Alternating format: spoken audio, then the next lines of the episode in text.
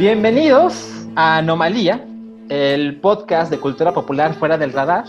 Yo soy Adán Acevedo y Verónica de Santos y esta es la emisión número 17. La número 16, la verdad es que se publicó el, el 28 de agosto de 2018. Qué cool. Y, y, la verdad es que no sabemos si habrá otro después del día de hoy, pero, pero estamos reunidos porque han pasado semanas eh, para algunos de los que estamos hoy presentes en el panel de que terminamos The Last of Us parte 2 y la verdad es que tenemos muchos sentimientos respecto al juego. Y en, en, una cosa muy personal, la verdad es que todos los días hay algo que, que me lo recuerda. Y, y, pues quisimos tener esta conversación con, con este equipo de, de, amigos porque que también lo jugaron y que sé, sé, que todos tenemos mucho que decir. Entonces, los que estamos hoy, eh, aparte de Verónica, que además vean, vean este truco de magia. ¡No! No, bueno. Me costó mucho Estás tiempo cabrón, güey. entrenarlo. Eh, estamos también Sam, Hola, hola. Rui, en, en la penumbra, Hola, hola. Y Lanchas. Presentación. Espérate, me tengo que, me tengo que desmutear para- porque estoy muy profesional el día de hoy. Sí. Gracias por haberme invitado, muchachos No, bueno, yo, yo, y yo, muchachas. Yo, como yo Fox. feliz, yo feliz de que, de que Lanchas nos pueda acompañar. Yo lo busqué hace algunos días y le dije, oye, ¿cuándo tienes ganas de hablar de sangre y homicidios y traición? Y me dijo, miércoles a las 7 de la mañana, me queda perfecto. Eh, entonces, bueno, eh, por fin pudimos hacer esto de, la conversación con spoilers, para quien no sepa, de cerca de The Last of Us Parte 2. Y pues la verdad es que en Anomalía nos gusta eh, pues a Verónica y a mí tener como cierta estructura en, las conversaciones. Entonces armamos una lista de, temas, de escaleta, que intentaremos seguir poco a poco para que la conversación esté más ordenada. Y Verónica nos va a ayudar con, con darle, darle orden a, a las cosas.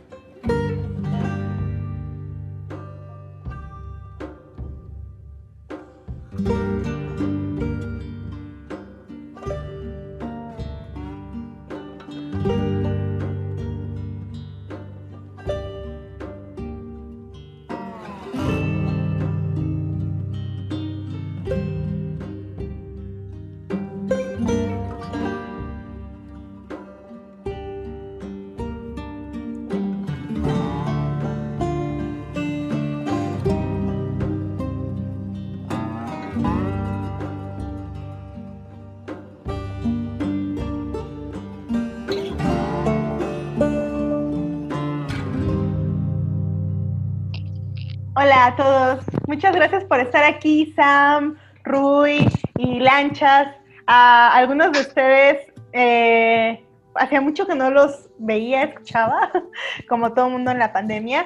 Este, y la verdad es que me encanta que seamos un grupo tan diverso porque eh, creo que The Last of Us es un juego que ha sido todo un fenómeno cultural, o sea, no solamente para el mundo gamer, sino que desde el primer juego eh, ha trascendido, ¿no? O sea, gente que ni siquiera es tan aficionada a los juegos sabe de su importancia eh, y creo que todos hemos tenido diferentes experiencias con, con, el juego, ¿no? No solamente por nuestra relación con los videojuegos, sino también pues, por nuestra propia como vida personal y con qué nos podemos identificar más y con qué menos, ¿no? Entonces, me gustaría empezar por preguntarles eh, cuál es su relación particular con The Last of Us, la saga, ¿no? O sea, cómo llegaron al primer juego, cómo llegaron al segundo juego, eh, sí, cómo, cómo se sienten ustedes relacionados personalmente con esta historia. ¿Quién empieza? A ver, Eh, yo, yo puse la manita. ajá. Ah, Rui, Rui, discúlpame, yo no vi la manita. Hola, yo soy Rodrigo y siempre tengo una cerveza en la mano. Y baja en carbohidratos, excelente. Sí. Bueno, mi, mi relación con The Last of Us, creo que fue porque Salchi me prestó el juego, ¿no? Sí, ¿no? Sí, Salchi me prestó el juego. Ya me estaba fallando la memoria. Y yo lo jugué en PlayStation 3 eh, hace como tres años. O sea, sí, ya, ya lo, o sea, lo jugué cuando el juego ya estaba como pues bastante circuladito, ¿no? Por, por el mundo. Pero estuvo perfecto que lo jugué hace tres años porque lo pude jugar con, con mi hija, mi hija que en ese momento tenía 11 años y pues Ellie era como, pues era como una niña grande para ella, ¿no? Porque Ellie en el primer juego tiene 14 años. Y, y entonces, pues fue, una gran experiencia, o sea, nos, nos llevó varios fines de semana y fue, fue una gran experiencia jugarlo juntos. Eh, y pues aparte, pues yo me parezco a Joel, ¿no? No decir aparte. ¿No traes guitarra? Ajá. Y con eso se nos fue Rui. Ajá. Pero el, el otro padre de este panel es Lanchas. Cuéntanos. Fí- Fíjate que justo un poquito como menciona Rui, a mí me tocó, yo, yo lo jugué justo cuando salió eh, y de inmediato pues conecté con el juego, ¿no? Era algo inusual en, aquel momento, después ya han salido más juegos que buscan eh, apelar a esta, a esta paternidad que evidentemente los estudios ya saben que quienes estamos jugando tenemos hijos. Entonces ha sido como una receta que de pronto nadie había descubierto y de pronto es el sabor nuevo y todos dijeron, ay, vamos a empezar a, a aventarle piedritas allí, ¿no? Ujú. Entonces, The Last of Us, el primero, es un juego que en, el- en los primeros cuatro minutos, de inmediato, boom, te da el. Te da- eh, viste un coche y ya estás metido en el juego, ¿no? Dices, Ajá. ¿y si me pasara a mí? Y justo ahí, luego, luego me subió, me agarró el juego, lo terminé, lo adoré y, eh, y pues sí, se volvió en una de las recomendaciones típicas mías. Eh, me sentí identificado con Joel, me sentí identificado con esa, ese, esa alita que le extiende a Ellie, ¿no? Así, o sea, Ujú. yo ya no tengo la mía, pero te tengo a ti y te voy a cuidar y te voy a llevar hasta allá, ¿no? Ujú. Es más relevante el tema que el juego y que cómo funciona el juego para mí, ¿no? El juego era funcional, divertido, pero el tema era lo que verdaderamente me tenía agarrado y me tuvo agarrado y se e hizo que se volvió uno de mis favoritos. Ujú. ¿Y tú, Sam? Yo, pues, me. Justo, e- es algo bien curioso con el primer juego. Digo, para los dos juegos, la realidad es que mi perspectiva es de, de un jugador casual. O sea, no, no me considero un hardcore gamer para nada. Me gustan, me gustan y trato de jugar varios, pero me pasó muy curioso. Cuando salió el primero, eh, yo era muy feliz con mi Play 2 y entonces jugaba juegos de Play 2 y, y, y había, y para ese entonces todavía había catálogo. Entonces cuando me tocó el Play 3, eh, lo jugó el que era entonces mi novio, realmente casi todo el juego me lo eché como espectador, o sea, jugué muy poco. Eh, y me pareció, primero, el acercamiento a la consola, así fue como, ok, esto se ve muy distinto a mi Play 2. y este, digo, no era completamente nuevo para mí, pero no me había sentado yo a, a ver un juego. Digo, la verdad es que no es tan entretenido sentarte a ver cómo juega alguien que, que tú sentarte a jugar. Y pues igual, o sea, el juego no llevaba ni 20 minutos y me atrapó por completo. O sea, para mí sí fue como, ¿qué es esto? ¿Qué es esto? ¿Y, y cómo es posible que no había visto nada, nada como esto antes, ¿no? En ese momento para mí era la primera vez que yo veía algo así.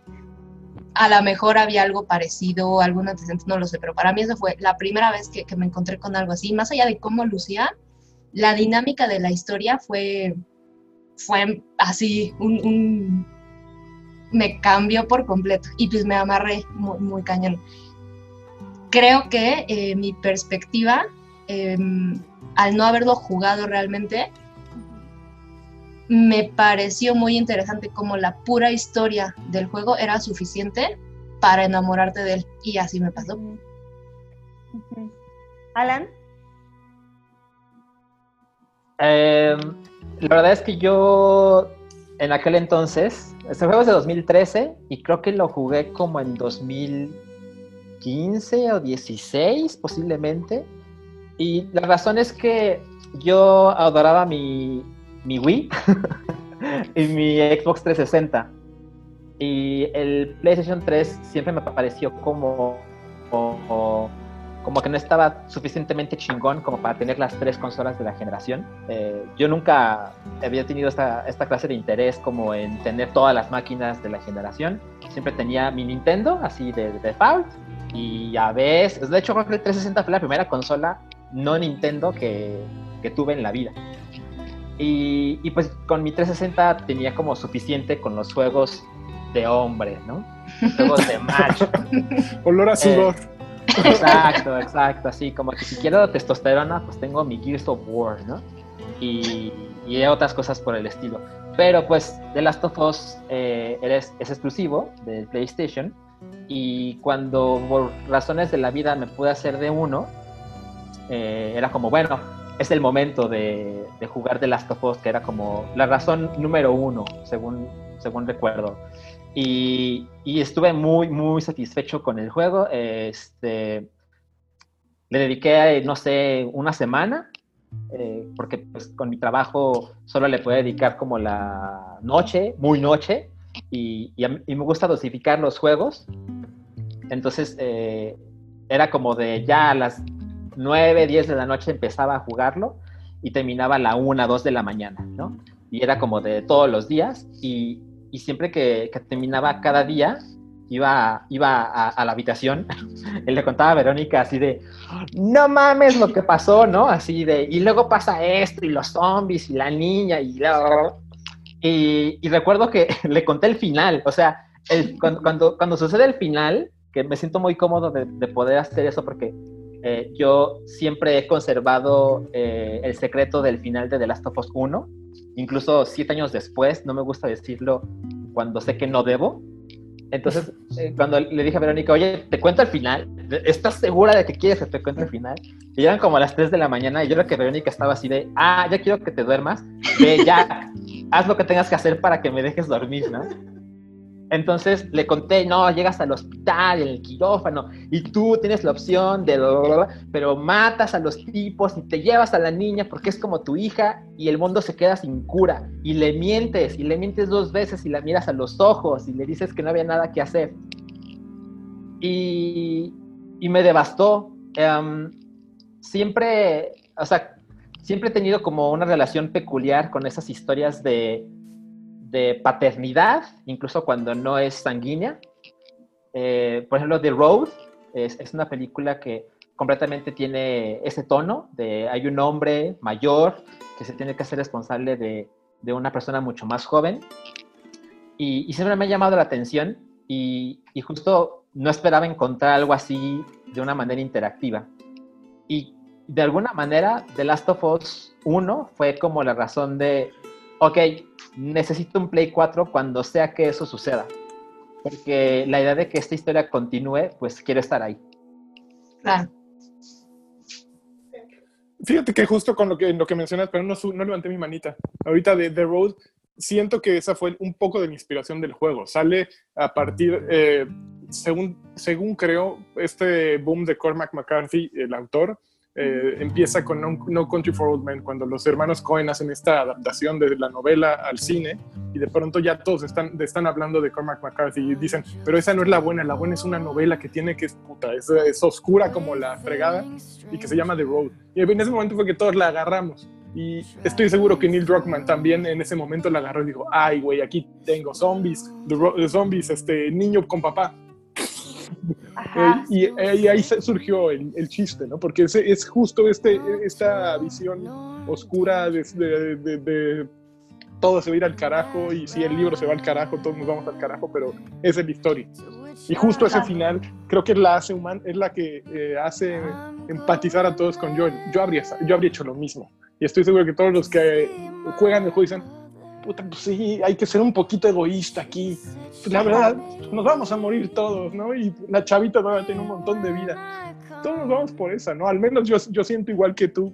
Puta, lo tenía que haber hecho. Yo lo habría hecho, lo habría hecho perfecto al pie de la letra. me, encanta que, que menciones eso porque yo, este, creo que esa es una cosa muy, muy importante del medio del medio de los videojuegos, o sea, de los videojuegos como un, pues un medio, ¿no? Para contar una historia, que es muy diferente a la literatura y es muy diferente al cine, ¿no? Este, y creo que algo que todos han dicho y que pues, quería como que ver si hiciera así, porque yo personalmente llegué al videojuego por la historia. Yo, como muchos ya saben, mi, mi medio favorito para contar historias sigue siendo la palabra escrita. Sí, soy una anciana, estudié letras y me encantan los libros. Entonces, eh, además de eso, soy muy, muy, muy mala gamer. Así, tengo problemas como de coordinación con mis dedos, o sea, no, no, no, o sea, y un shooter menos, así. Yo hasta que jugué The Last of Us 1, yo era absolutamente incapaz, incapaz, o sea, tengo una especie de dislexia, o yo no sé, que no puedo mover la cámara y el stick de movimiento del personaje al mismo tiempo, o sea, se me cruzan los cables muy cabrón, o sea, me causa mucha frustración, no puedo, ¿no? Pero... así. Pero bueno, o sea, yo ya sabía como de la la leyenda, ¿no? De The Last of Us, porque cuando Alan lo había jugado, yo había tenido una roomie que no lo había jugado, pero había visto todo el videojuego en videos de YouTube. Y entonces, este, esta roomie mía era amiga de Alan, entonces eran, o sea, conversaciones de horas en las que yo estaba así callada, escuchando cómo discutían eh, sobre él y sobre Joe. Y yo ya sabía todo, o sea, sabía el spoiler, o sea, en realidad, a mí no, yo no soy una persona que esté en contra de los spoilers, a mí no me molestan para nada porque yo creo firmemente que la trama no es lo más importante de, la, una historia, o no debería serlo nunca, porque en mi opinión, este, hay lo que hace arte a una historia no es la trama o el plot, sino la narrativa, que la narrativa pues, se compone de muchas cosas, ¿no? La construcción del personaje, este, el arco, eh, la estructura secuencial o no secuencial, el estilo de, del propio medio, ¿no? Porque hay cosas... Vidna se dio un chingadazo. Este, perdón. Porque así como hay cosas que solamente se pueden transmitir a través del cine, a través de, la combinación de imágenes en movimiento y sonido, hay cosas que solo se pueden transmitir en la palabra escrita. Así, ¿por qué no se han adaptado al cine las obras de Borges?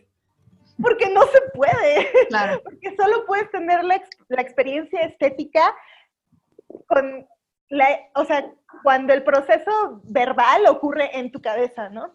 Entonces, eh, y aquí quiero empezar siendo la killjoy del, del, del grupo, yo esperaba que The Last of Us fuera eso, o sea, fuera una historia que se cuenta a través de los elementos que solamente los videojuegos pueden ofrecer que no puede ocurrir por escrito, que no puede ocurrir eh, en cine o en televisión.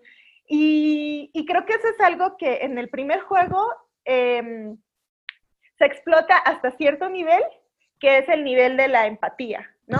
Eso, o sea, que tú seas Joel y que tú inevitablemente empatices con él, inevitablemente lo entiendas e inevitablemente te sientas una figura paterna, materna con Ellie, porque creo que aunque, o sea, digo, no sé, me encantaría saber qué, qué pensó Julia, ¿no? O sea, pero, eh, digo, también por mi edad y tal, ¿no? Pero considerando la cuestión de género, pues yo no, no, nunca sentí que yo fuera Ellie, ¿me explico?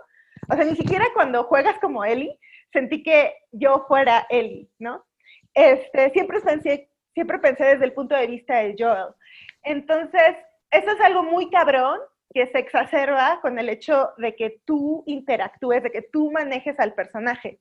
Pero no deja de ser una historia bastante lineal, el uno, muy lineal, ¿no? O sea, en los mm, niveles, en los mundos, tú solamente puedes ir hacia un lugar, en realidad. O sea, puedes explorar por aquí, por acá, hay pequeñas ramificaciones, pero tienes un objetivo, que es ir de punto A a punto B.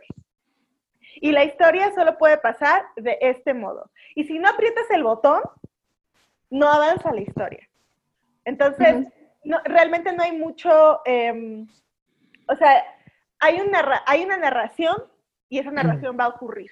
No hay mucho espacio para que tú ingieras, infieras en la narración.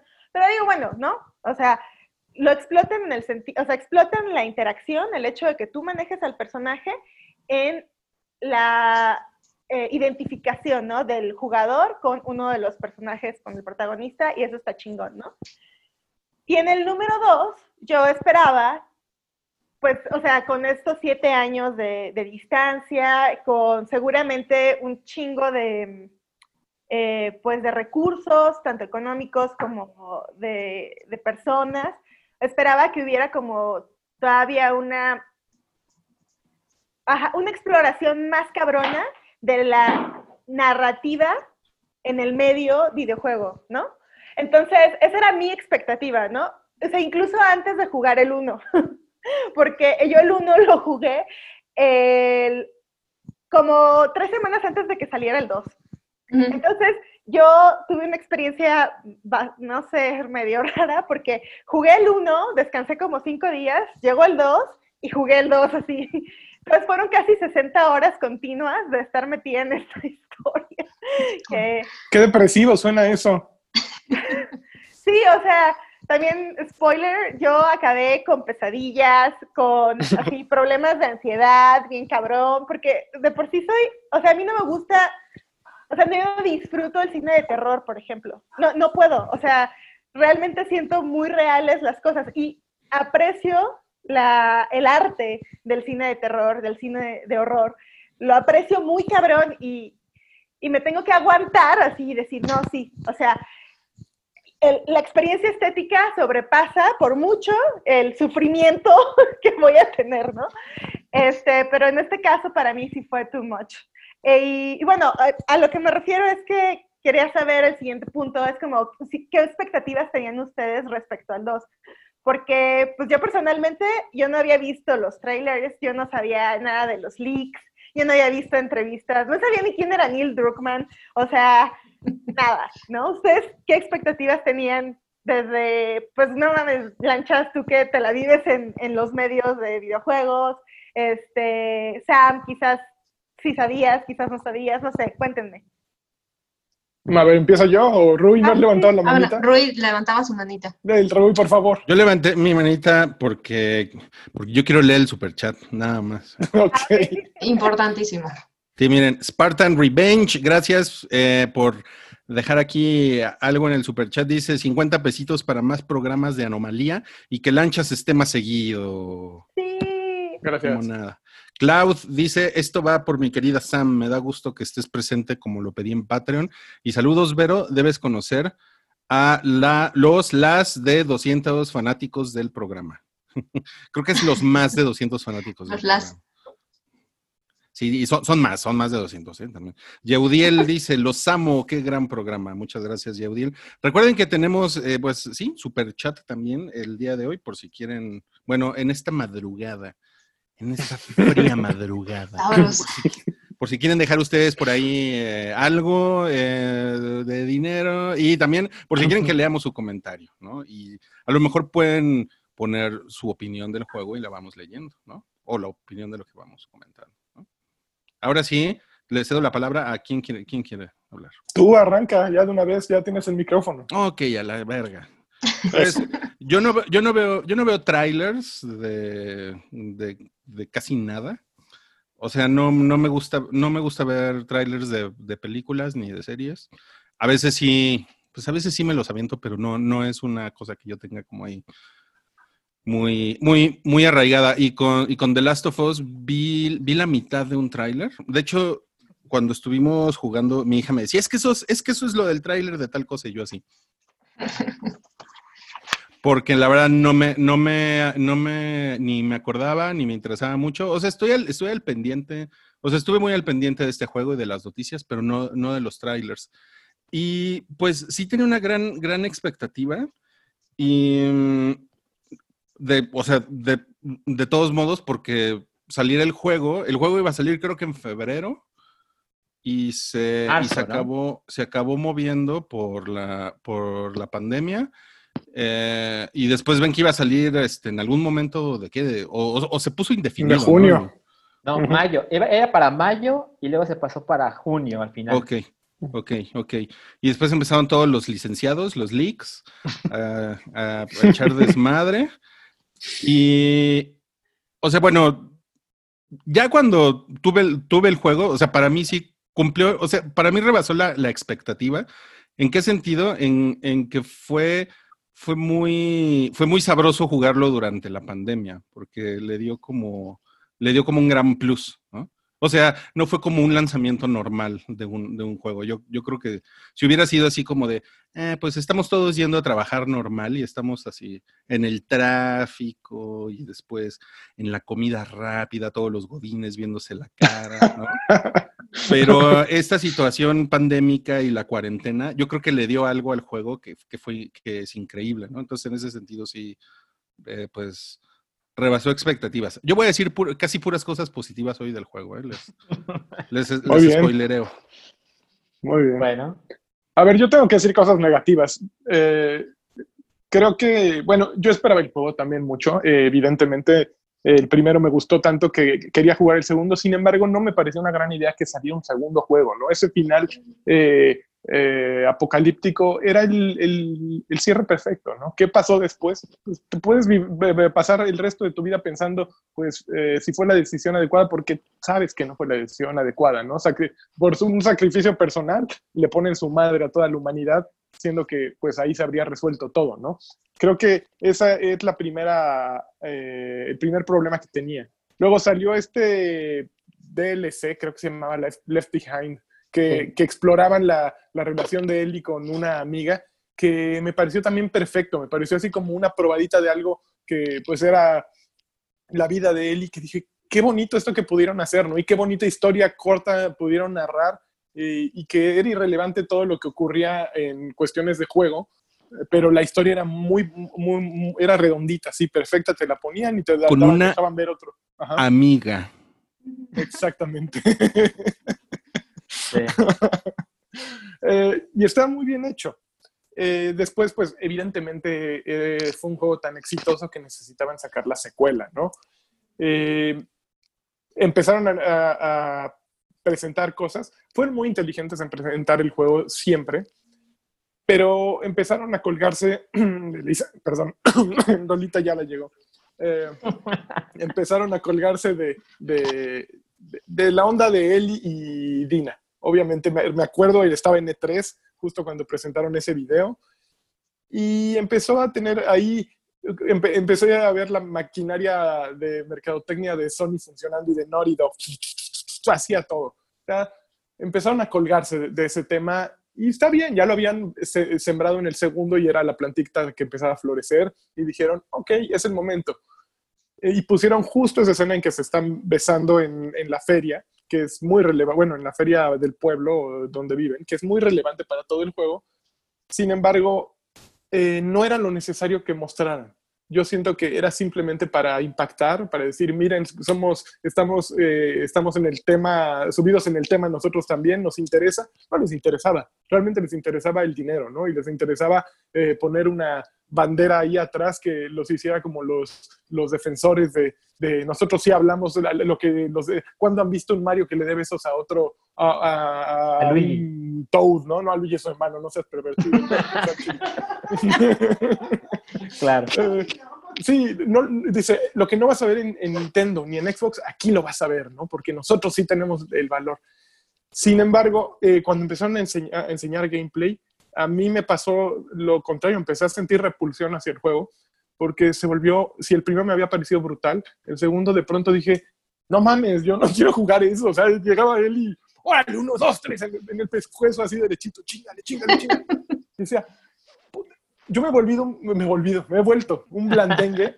Me he vuelto Ya no sabes hablar español. Tuve una hija. Ya no sé. No, soy un blandengue, ya no aguanto las masacres que aguantaba antes y estos juegos expresionistas en que les tiras el headshot y todo vuela así y en cámara lenta, puta, me pesa mucho, es así como un trago de tequila directo. Entonces, eso me empezó a pasar con el The Last of Us 2. eh, que empecé a ver toda esta eh, brutalidad y dije, no sé si quiero regresar a ese mundo, ¿no? Los últimos trailers ya ni siquiera los vi, porque ya, ya eran los peores, ¿no? O sea, me acuerdo en el que están este, rompiéndole las alitas a, a, ¿cómo se llaman? Levi, la otra. Yara. A ella. Y dije, pues casi le dicen, no te vamos a romper las alas. Sí, y le están dando durísimo. Y dije, no mames, yo no quiero esto, ¿verdad? ya, por favor, ¿no? Eh, entonces me empecé a desconectar. No vi los últimos trailers. De hecho, acabé comprando el juego, creo que el día de lanzamiento, algo así. Un poquito entre dudas de si quería entrarle, si era el momento para probarlo o no. Pero dije, ya, voy a la chingada, ahí va. Y, y lo compré, ¿no? Entonces, yo sí, no, no, lo esperaba mucho, después lo dejé esperar y acabé así entrando con pasito templado, ¿no? Ya. Este, yo, yo sí veo trailers y leo entrevistas y veo rumores y veo todo lo que se puede. Eh, y sobre todo cuando, cuando parece que las cosas están diseñadas para no saber más de lo que debería.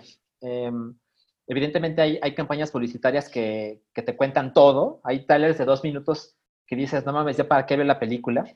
Y, y, cuando, cuando detecté que la idea de Sony y de Naughty Dog era contar solo lo suficiente para que recordaras el juego, para que notaras lo cabrón que se ve y para que supieras la fecha de lanzamiento, pues sí, eh, cada vez que se presentaba algo lo veía, ¿no? Y, y justo la, las últimas dos semanas, antes del 19 de junio, que fue cuando salió la secuela, eh, hubo entrevistas por todos lados con Neil Druckmann, con la jefa de narrativa, con todo mundo que se dejara entrevistar. Ahí estaba, ¿no? Y sí leí varias cosas y lo, está muy cabrón que no siento que de ningún modo me haya arruinado la experiencia. No me reveló información que consideraba que no debía saber. Y, y algo que, que estaba yo convencidísimo o, o, muy cerca de estarlo, yo lo platiqué con Verónica, era eh, ese trailer que menciona Lanchas, eh, el del E3, donde es, es evidente que la... Midna está haciendo un desastre. Es, es evidente que, que los, los, rostros se ven muy cabrón, o sea que la animación facial es la mejor hasta ahora. Eh, yo estaba convencido así de, ah, matan a la novia, matan a Dina y como ya vi el tráiler donde Ellie se va a quién sabe dónde a matar a quien se le ponga enfrente y de repente aparece Joe, le tapa la boca y luego se ve que está él y le dice, ¿creíste que te iba a dejar hacer esto sola? Y yo estaba así de, claro, ya lo tengo todo en la cabeza. Matan a la novia y, y ella tiene, no, no puede dejar que las cosas se queden así y Joe, que siempre estuvo contigo en el primer juego, va a estar contigo en el segundo, ¿no? en retrospectiva, pues es una trama bastante sencilla, ¿no? Para lo que terminó sucediendo. Eso claro. seguramente pasó por la cabeza de alguien en Naughty Dog y es como, no, no, no, lo podemos hacer mucho más grande que eso. Y, y respecto a mis otras expectativas, pues la verdad es que durante las semanas previas al lanzamiento e incluso, esto es muy, muy importante, incluso mientras jugábamos el juego y yo creo que llevábamos más de la mitad, yo estaba convencido de que Ellie por fin se enteraría que ella efectivamente era la cura. Porque el primer juego se acaba en eso, en uh -huh. que ella era la cura, pero Joel decía salvarla y sacrificar a la humanidad, pero ella no lo sabe. Y yo esperaba que en el 2, en algún punto en medio, no sé si al final, pero sí en medio, Ellie descubre la verdad. Y cuando descubrimos jugando el 2 que ella siempre lo supo, fue muy impresionante para mí. ¿Sam? eh, pues mira, justo rescatando como algunos puntos de lo que mencionaba Vero, por ejemplo, en el 1 a mí me, me, parece curioso que yo sí me identificaba con Ellie a, hasta cierto punto, ¿sabes? No en una relación padre e hija, sino en una dificultad de poderte relacionar con alguien que es tan complicado, ¿sabes? Y, una relación que se da medio orgánicamente, pero como que al principio no, y, es, es, es, raro. Y, que al, al, final además termina siendo muy fuerte eh, y, que no lo esperas. Entonces, justo como para el segundo, algo que me interesaba mucho era ver más Ellie. O sea, mis expectativas eran como de, bueno, pues en realidad acompañas eh, a, a, Joel en el primero, ¿no? O sea, es, vienes de su origen, de su historia, de su tragedia y, y todo se va entrelazando, pero es Joel. Y, y algo que me entusiasmaba de, del segundo, y después, lo único que yo vi fue el primer tráiler donde vemos a Ellie y el beso y demás, y entonces esa parte me, me, me intrigaba, el, saber, ok, me, interesa mucho, años después, eh, qué pasa con Ellie, ¿no? Y cómo ha crecido esa relación, cómo se ha deteriorado, cómo se ha fortalecido. Esa parte es algo que, que, me intrigaba muchísimo. No vi más, o sea, me quedé en ese y la verdad yo sí evité. O sea, me pasó que en el primero, por ejemplo, me enteré del final antes de verlo realmente. Entonces, no quería que me pasara eso aquí. Yo sí soy muy temerosa de los spoilers, no, los disfruto para nada. Eh, entonces me alejé, me alejé mucho. Y luego cuando pasó el tema de los leaks y demás, dije, no, cuando salga ya me podré empapar de, todo lo demás. Eh, estoy de acuerdo un poco con lo que decía Vero en cuanto a las expectativas de, del 2. Eh, yo pensaba que sería mucho más interactivo en ese sentido, lo que mencionaba Vero de realmente qué tanta qué tanta responsabilidad tú tienes como jugador de las decisiones que se toman, pues es una ilusión, ¿no? Un poquitín. Eh, no me molestó realmente ya a la hora de, jugar el 2, pero sí tenía yo unas expectativas ligeramente distintas de, esa dinámica con el juego. Y otra cosa que, me pareció, que, que, fue otra razón por la que me alejé un poquitín, después de que por alguna razón hubo polémica, después del, del avance con él y con el beso y demás, me parece chafísima que eso siga generando conversación. Puedo entender un poco eh, lo que decía Lanchas.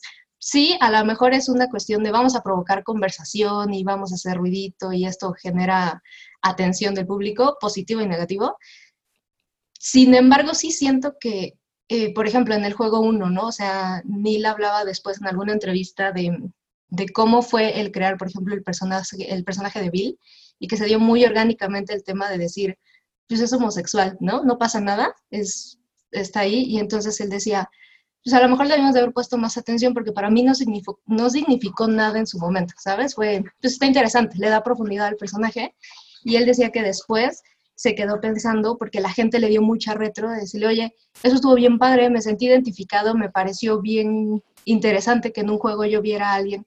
Entonces él hablaba de la representación y dijo, me hubiera gustado eh, ser más consciente de eso eh, y seguro eso influyó en que quisieran que fuera mucho más visible en el segundo. Pero yo sí creo que fue un poquito de forma orgánica. Por supuesto que, que empujado por, pues por PR, pero, pero se siente natural y eso me, me dio buena espina. Mm.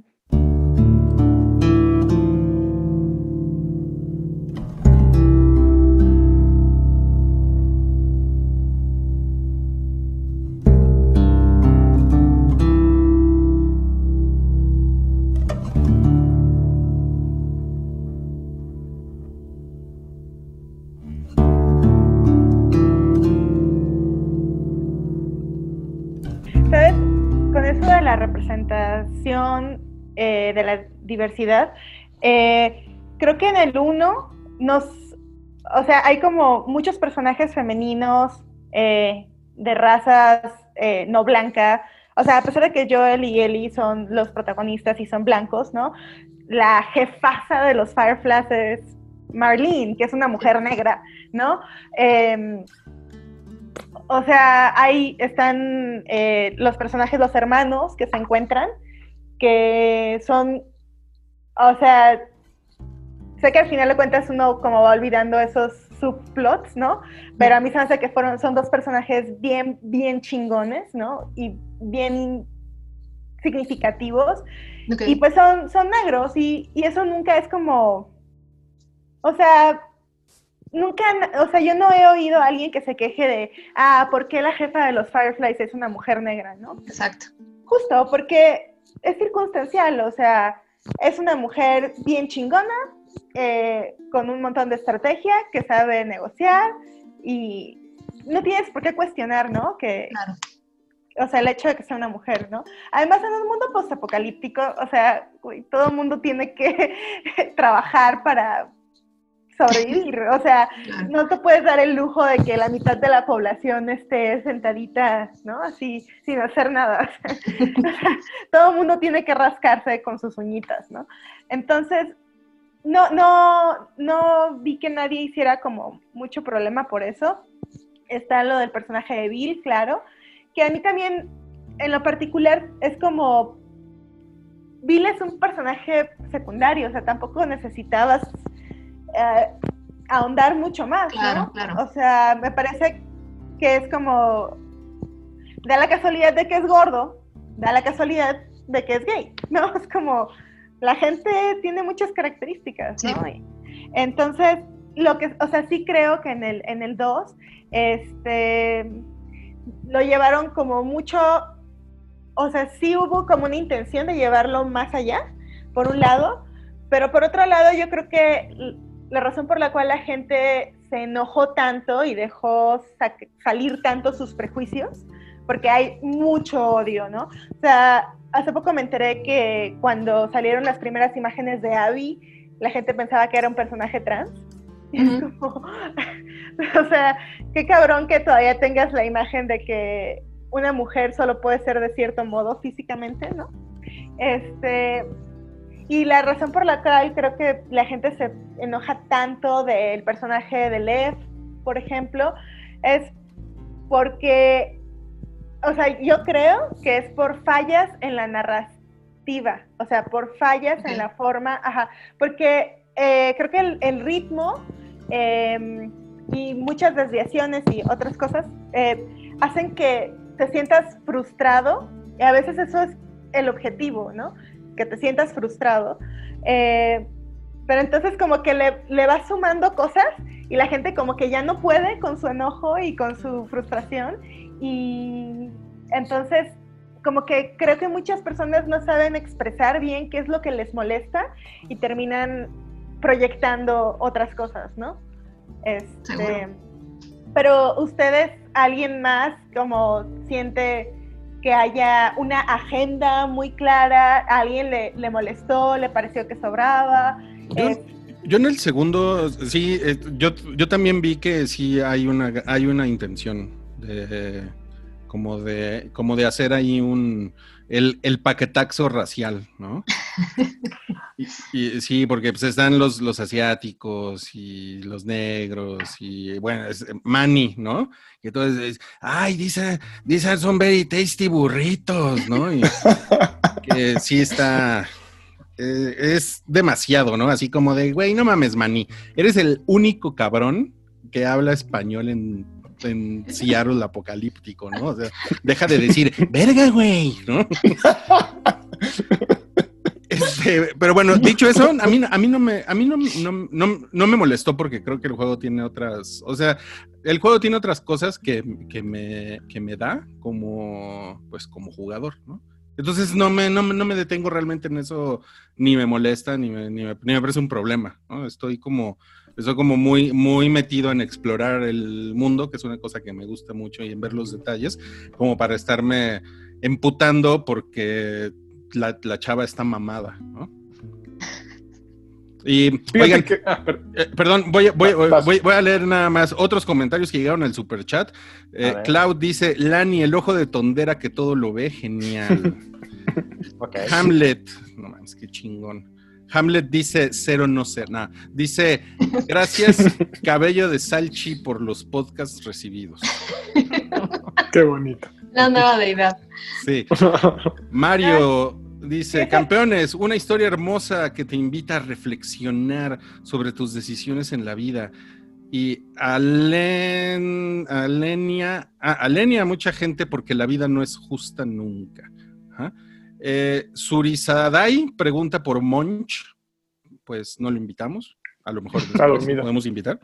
Eh, Emanuel simplemente soltó un billetaxo. Muchas gracias, Emanuel. No, no quisiste Gracias. decir nada. ¿no? Es el millonario discreto, Emanuel. Eh, Daniel, Daniel, gracias Daniel, dice que él es Team Ellie porque con ella se puede hacer stealth y porque sufría de PSTD durante el juego. Y el último comentario que vamos a leer ahorita de esta tanda de superchat desde Abraham Acevedo. Dice, abrazos y apapachos. Genial escuchar sus piensos y ver sus emociones hablando de este tema. Muy rico acompañarlos en esta desvelada. Muy bien. Gracias. Ok. ¿Qué decías, Lani? A ver, justo que me encantó que Ruiz utilizara la palabra paquetaxo, yo voy a utilizar la palabra torta cubana, porque es, es eso mismo, ¿no? De, a ver, güey, ya pusimos eh, a una, a, a dos chicas que son nuestras protagonistas, que, que si tengo que mencionarlo, la historia de Ellie y Dina me parece increíble y me parece muy bien, eh, no, es, no está morboseada, está bien narrada.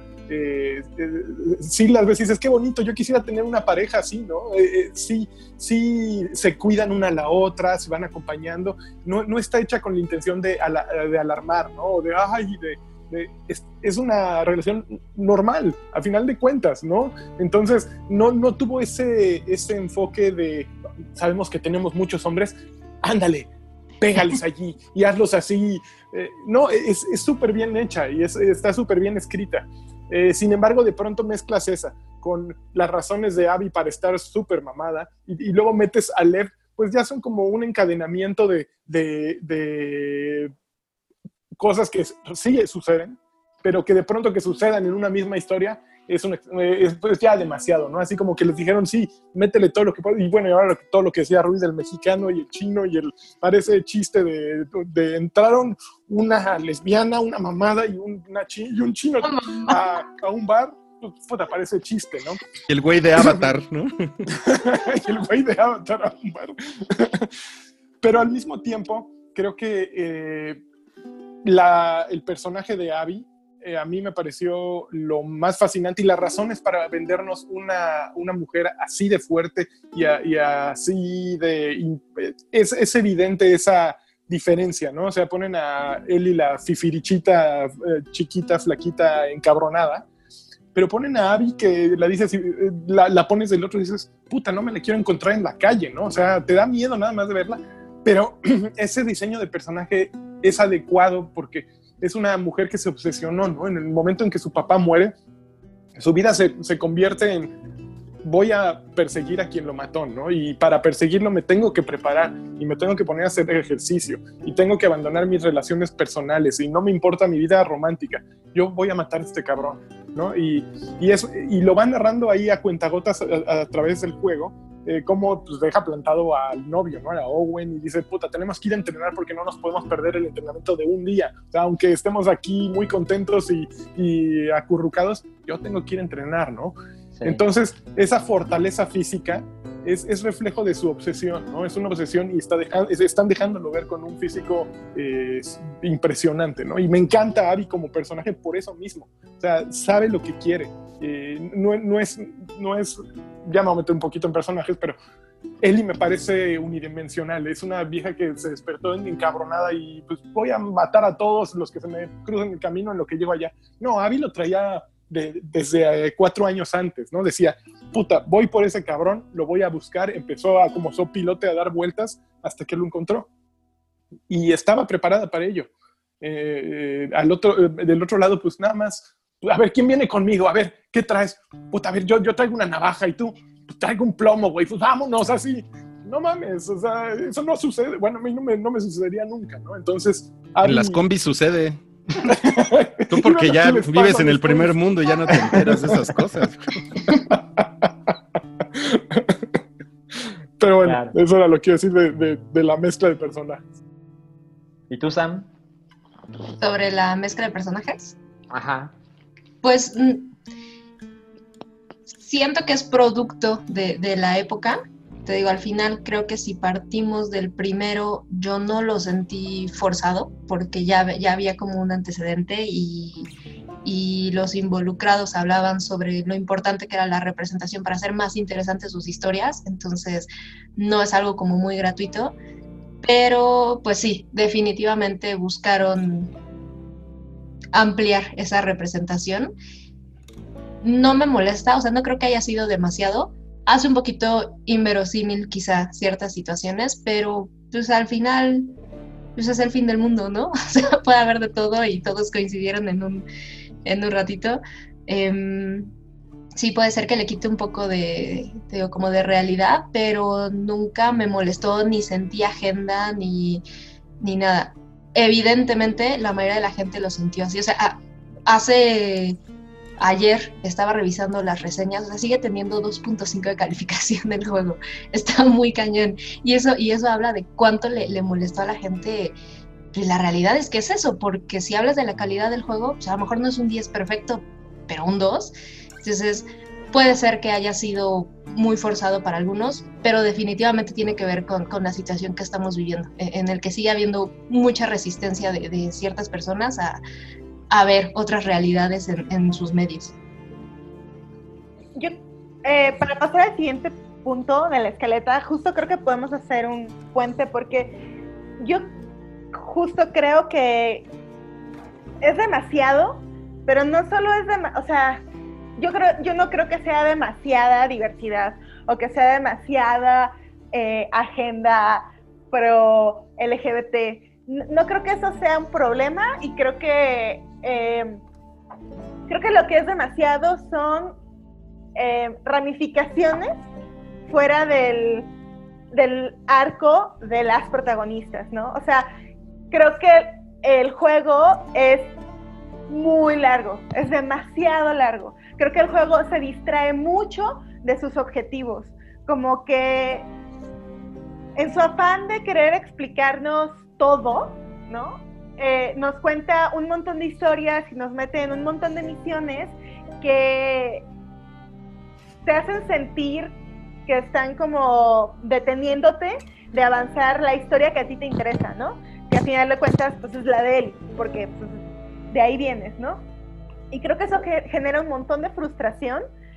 Eh, entonces, por eso, como que cala todavía más, ¿no? Eh, pero yo creo que si lo hubieran hecho de una manera mucho mejor estructurada, no hubiera calado, porque no caló en el primer juego, ¿no?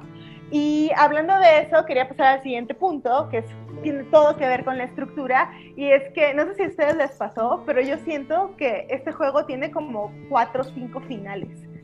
¿Ustedes sintieron algo similar? Sí, sí, sí, sí. Eh, Eh, o sea, la, el ¿tú primer final que yo que yo sentí fue cuando están en el, en el teatro y, y se aparece Abby con ¿no? y para y, y- y se chinga al chino, ¿no? Y yo así de huevos, ya se chingaron al chino. Tiene nombre y se llama Jesse. Ese güey, ese güey me cagó. ¿Por qué? Bueno, nos, nos, nos cagó, la verdad es que los dos estaban de, ay, ese pendejo. Comparto un poco, ¿eh? Ay, pinche güey mamón. A ver, a- bueno. Y además embarazó a Enedina y eso no me pareció bien. Bueno, y ese fue como el, el- el- el primer final y de, y de ahí comienza otra vez el juego, ¿no? Y te empiezan a contar toda la versión de Abby. Y bueno, a mí esa estructura me, me- encantó. O sea, un poco entre Seattle día 2 y día 3, como que sí dije, ay cabrón, esto ya se le están mamando con la extensión, ya está demasiado largo, ¿no? Pero no me, tampoco me molestó. Nada más al final, digo, nada más como para cerrar esa parte del- de cuánto duró el juego.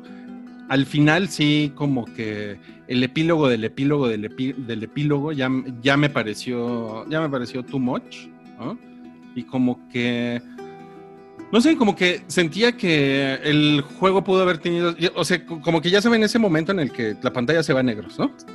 Y dices, y ya, y tienes esa, esa sensación de, ya se acabó, ¿no?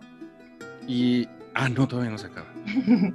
Se va a negros. Ah, no mames, ahora sí ya se acabó. Bueno, esto no es tan chingón. Ah, no, qué bueno que ojalá. que- ah, sí, sí sigue el juego, ¿no? Así. Y el final final, pues bueno, me imagino que ahorita hablaremos del final final, pero pues sí me dejó satisfecho.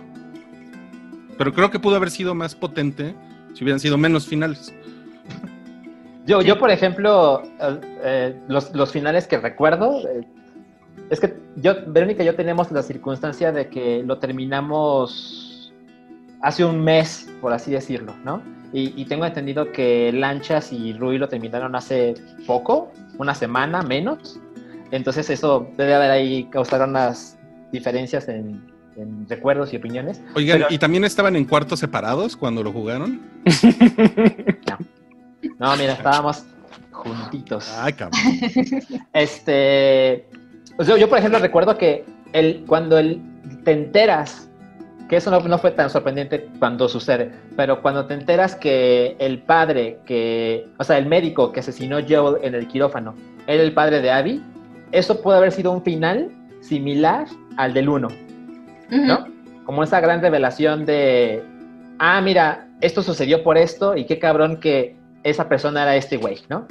Otro final es cuando Abby deja vivir a Ellie y a Dina, que tienen este enfrentamiento que me parece espectacular, donde tú eres Abby y, y yo como que, a pesar de que yo ya estaba convencido de que Abby tenía razones poderosas para, para hacer todo lo que hizo durante mis últimas 20 horas con ella, eh, como que nunca había presionado cuadro con menos ganas en la vida, porque te exigen que, que, que mates a Ellie y nunca me había pasado en la vida que efectivamente titubeara al punto de, ¿y si no quiero qué? Y el juego te castiga. Si, decides no, no atacar a Ellie, Ellie te mata y se acaba el juego. No es como que desbloquees un final donde Ellie resulta vencedora y se va a su casa a festejar. No, no, no. Tal cosa no existe. Otro final es cuando Abby y Lev resulta que son secuestrados por los esclavistas y yo pensé que ese era como el pretexto para The Last of Us parte 3. Porque ya pasamos este arco, pasamos este, este enfrentamiento entre Abby y Ellie. Abby decide que Ellie puede seguir con su vida si no se le aparece otra vez enfrente.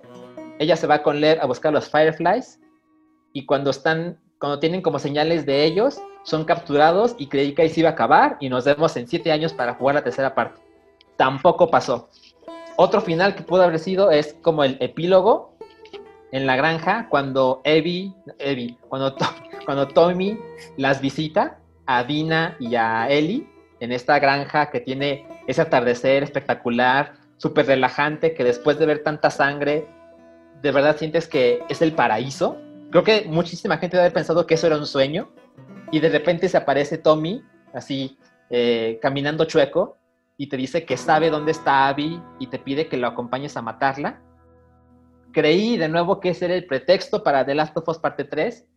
El juego no se acaba ahí. Ellie rechaza la invitación de Tommy para casar a Abby en, un- en- en una primera instancia y luego decide que sí quiere matar a Abby porque no puede vivir la vida que tiene, no puede soportar esa culpa, no puede soportar que la vida de Joel haya sido perdida en vano. Y hay otro final que es pues el final, final, final. Ellie vuelve a la granja, está absolutamente sola, no está el bebé, no está Dina, quiere tocar la guitarra para tener como esa conexión emocional con Joel y simplemente no puede.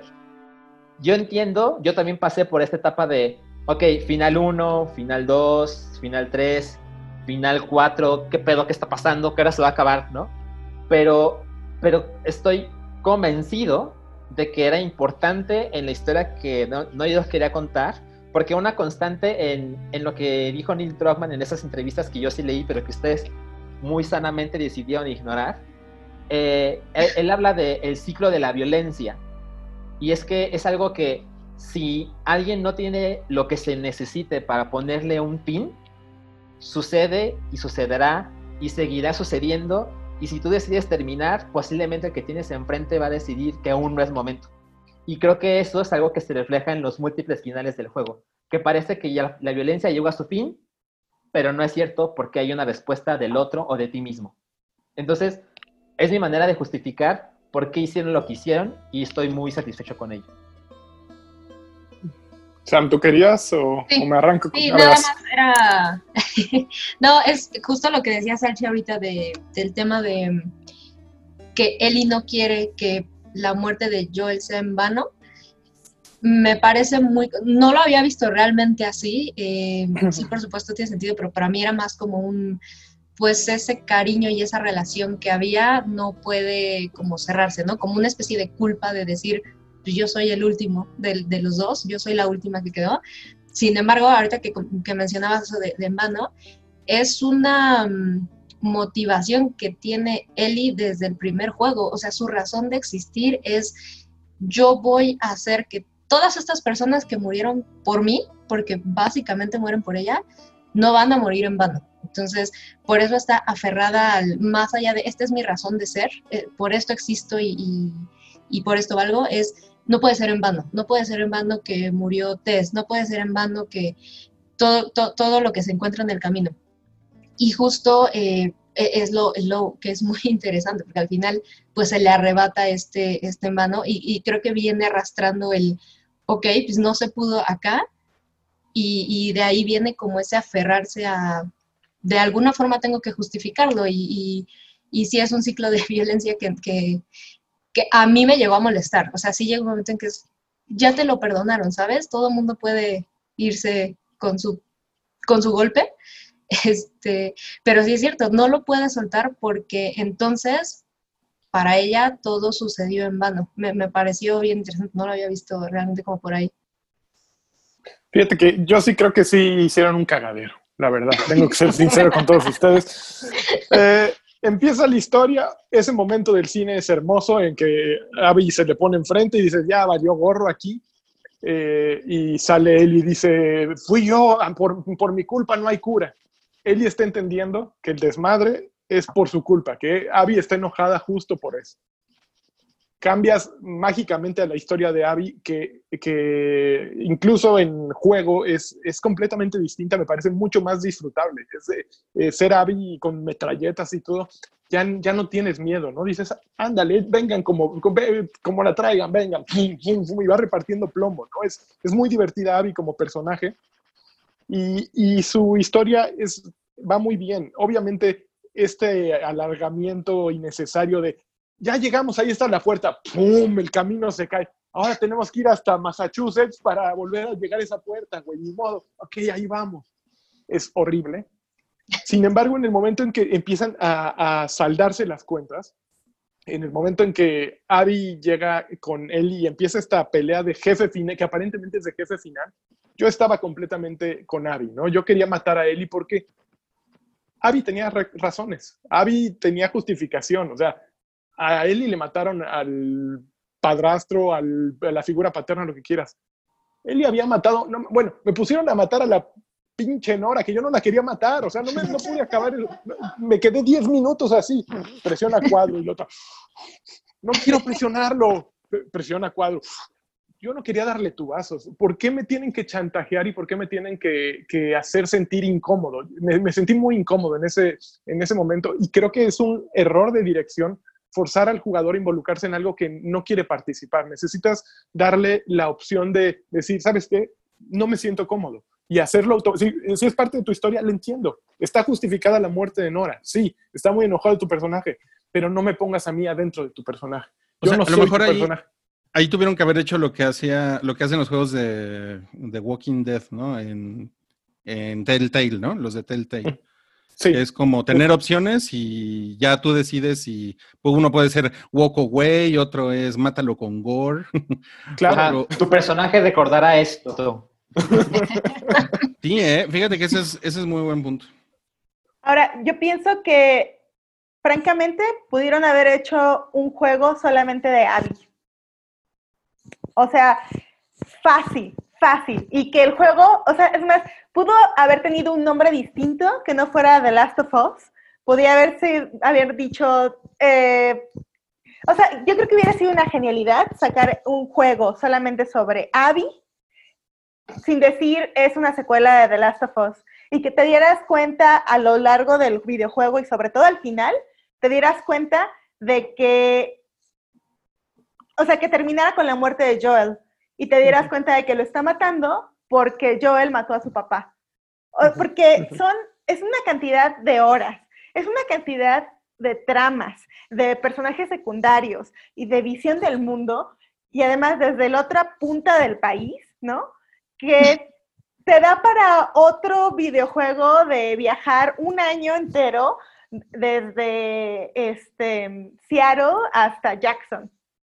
O sea, no, y aparte abrieron mil ventanas, o sea, ponen a los, a los Fireflies que desaparecen. Luego están los uh, Wolves, luego están los Scars, Scars. luego sacan a los, a los otros, a los secuestradores. o sea, no mames, y no me contaste la historia de ninguno, ni de la, ni de la papá Dios de los Scars, así, nada más sale por todos lados así.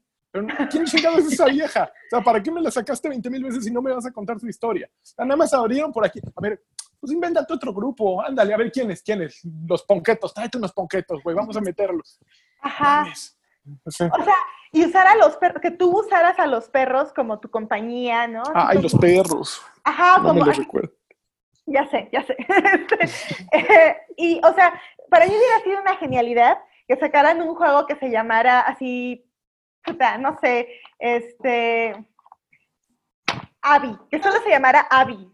Así, no sabes de qué se trata. Y mientras lo vas jugando, te das cuenta de que, ah, cabrón, es un mundo postapocalíptico.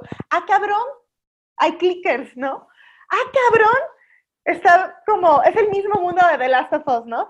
Y, güey, si al final te vas hacia el final del juego, te das cuenta de que la saga de que a quien estás buscando es Joel. Y de por qué lo estás buscando y lo matas, no mames, ahí, ahí ya tienes un super juego, ya tienes a todo mundo empatizando con Abby y entonces puedes empezar la historia del enfrentamiento entre ellas dos. Creo yo. Yo estoy muy de acuerdo, pero creo que el equipo de mercadotecnia de Sony ya te habría corrido. Yo, yo creo que es una idea espectacular. No hay presupuesto que lo apruebe y no está Kojima trabajando en Naughty Dog, ¿no? Para decir, pues miren, tengo una idea que es la secuela de un juego cabroncísimo, pero nadie sabe que es la secuela. o, sea, o sea, solo Kojima es capaz de decir, eh, miren, les voy a mostrar un demo de un juego que se ve bien, bien cabrón. Y si lo juegas después de unas cosas súper extrañas, no mames, es Silent Hill, pero no le vamos a decir a nadie. Y no O sea, lo voy a acabar. ja. Exacto, Y exacto. nunca va a salir. Exacto. O sea, es una idea espectacular que ojalá viviéramos en ese mundo, en el, en el de la puta pandemia, pero, pero me parece, me parece que están haciendo menos que lo mejor, a mi parecer, de The Last of Us Parte 2 es Abby. Porque cuando resulta que tú todo el tiempo creíste que esto se trata completamente de Ellie. Y tú eres Ellie y tú tienes una venganza que cometer por razones que te convencen como jugador. Estás muy acostumbrado a, alguien me hizo algo, nos lo chingamos. O hay un güey en un castillo que sale cada 100 años, toma tu espada y ve y chingatelo. Ah, pues sí, lo hago, ¿no? Ni siquiera tengo tantas preguntas. Ahí me vas convenciendo y me vas contando de las maldades, pero no necesito saber más realmente. En este caso, empieza con ese principio. Tú eres tal personaje que conociste hace siete años y te mataron a tu papá, entonces ya sabes quién fue, tú lo viste con tus propios ojos, pues ve y mátala. Pero el juego se pone mucho más cabrón y es mucho más grande cuando el juego decide, no, es momento de que conozcas a Abby. Y me puedo imaginar a millones de personas así, con el, con el DualShock en las manos, con asco, así de, ¿por qué estoy haciendo esto? Yo no quiero hacer esto, yo, yo quería que esta, esta mujer estuviera muerta y no quiero saber cuáles son sus razones ni cuál fue su vida, pero justo lo que te propone esto a través de un formato que me parece que evidentemente se, se ha explorado en otros modos, eh, pero yo nunca lo he visto en los videojuegos. O sea, yo recuerdo, seguramente Lanchas lo jugó en Spec Ops The Line, que es un juego donde tú eres un soldado y, y, tú vas matando y matando y matando y matando y matando, y cuando llegas al final te das cuenta de que a lo mejor no estabas del lado correcto de la historia. Ah, eso sucede con The Last of Us, pero con todo el presupuesto y con todo lo necesario para que se ejecute mucho más, cabrón.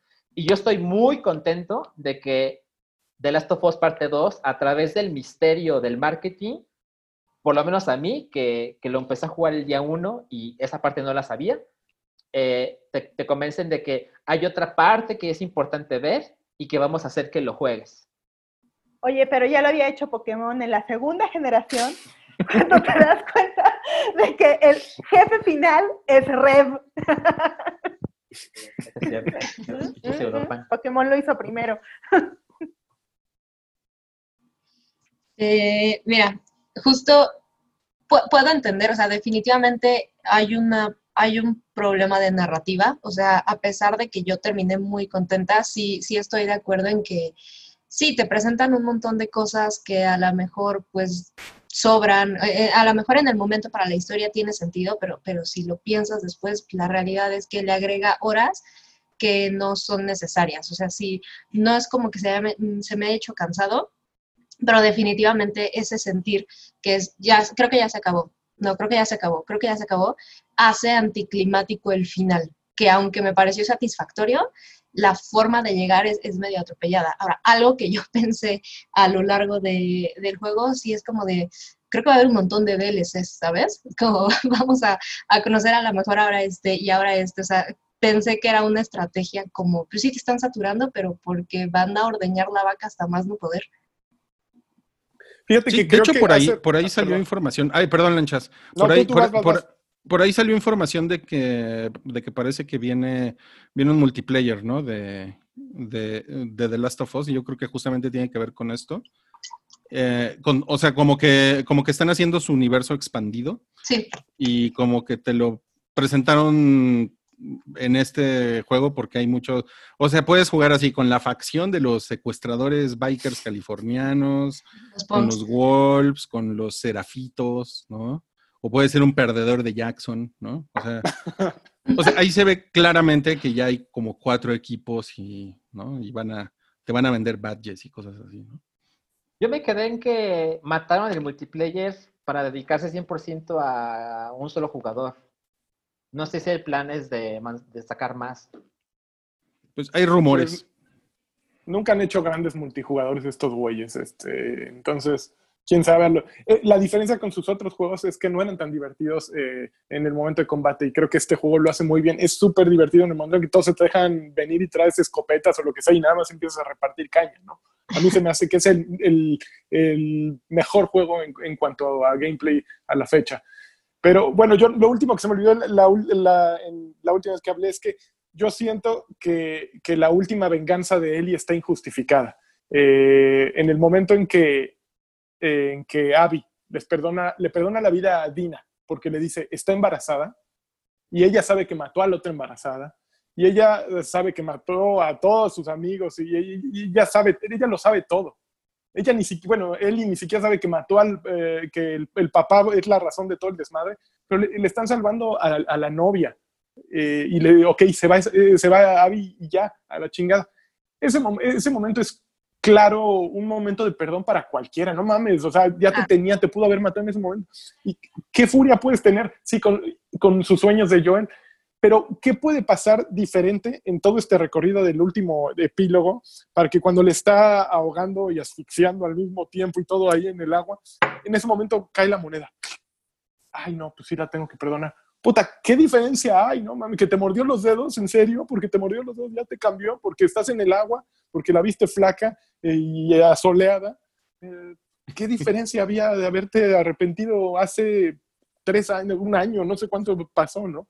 se me hace innecesario. Entonces, güey, vienes con un chingado, un, aquí un chingadazo en el hígado, así, ya bastante. Ah, no, ahora sí ya, ya, ahí, nos vemos, vete. Me pasé. Sí, exacto, me pasé, perdón, güey, ya entendí, ya entendí, vámonos, vámonos. No mames, o sea. Pero pues es el poder del perdón. Pero le llegó muy tarde el poder del perdón, o sea, tenía la vida perfecta, lo tenía todo y lo, y lo abandonó para, por eso. Se me hace pero pues ese es el chiste, porque es, un, es como una canción de Juanga. O sea, o sea es, un, es, un final, es un final medio trágico. Sí, no, completamente. Es, es terrible.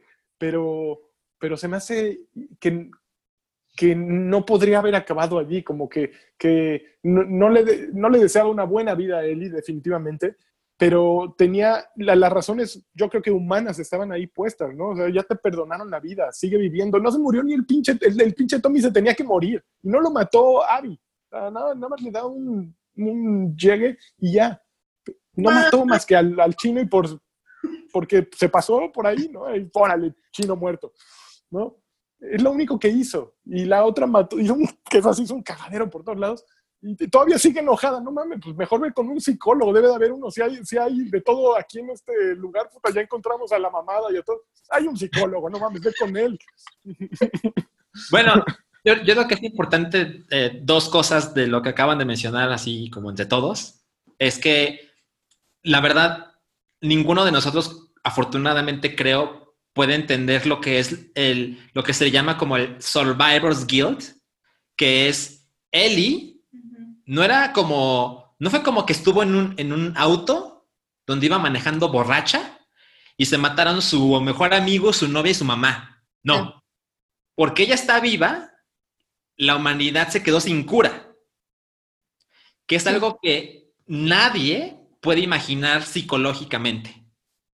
Y la otra cosa es, eh, justo lo que dijo Lanchas hace un momento, yo entiendo por qué lo dices, pero no estoy de acuerdo cuando mencionas que tener la vida perfecta. Porque a pesar de que creo que tenemos la suficiente experiencia como para imaginar que tener tu granja, o sea, tu casa, en un lugar seguro, borreguitos. borreguitos, el, el- el- el atardecer más hermoso que he visto en el PlayStation 4 jamás, un bebé y la vida por delante suena como poca madre. Y además, Dina está chida, ¿eh? Sí, también. está chida. Mira, Roy, ya, ya, Ya se había tardado. Sí. Lo, lo cierto es que Eli deja muy claro que no puede vivir, no soporta que las cosas hayan quedado así. No puede dormir, no puede comer.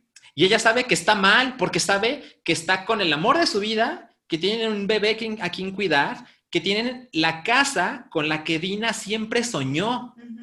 Tienen todo. Y aún así no puede con su vida. Y cuando Tommy se le presenta para decirle, ya sé dónde está Abby, vamos a matarla, ella razonablemente dice, no. Pero es- escucha su corazón y dice, no puedo ignorar esta información, tengo que ir.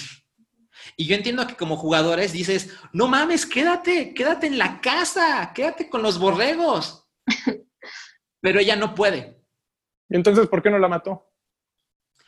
Porque cuando efectivamente llega, después de esta ot- otra pinche tragedia y que se empiezan a ahogar una a la otra, en ese momento yo lo entendí como ella entendió que de verdad alguien tiene que ponerle alto. Yo, Ay, pues qué pendeja. Pudo haber No, entendido seis meses antes. sí creo, o sea, el, el juego está lleno de simbolismo, así, muy cabrón. Y yo creo que de alguna manera Ellie empieza a ver en Abby a Joel. Porque Abby literalmente carga a Lev como Joel cargó a Ellie al sacarla del quirófano.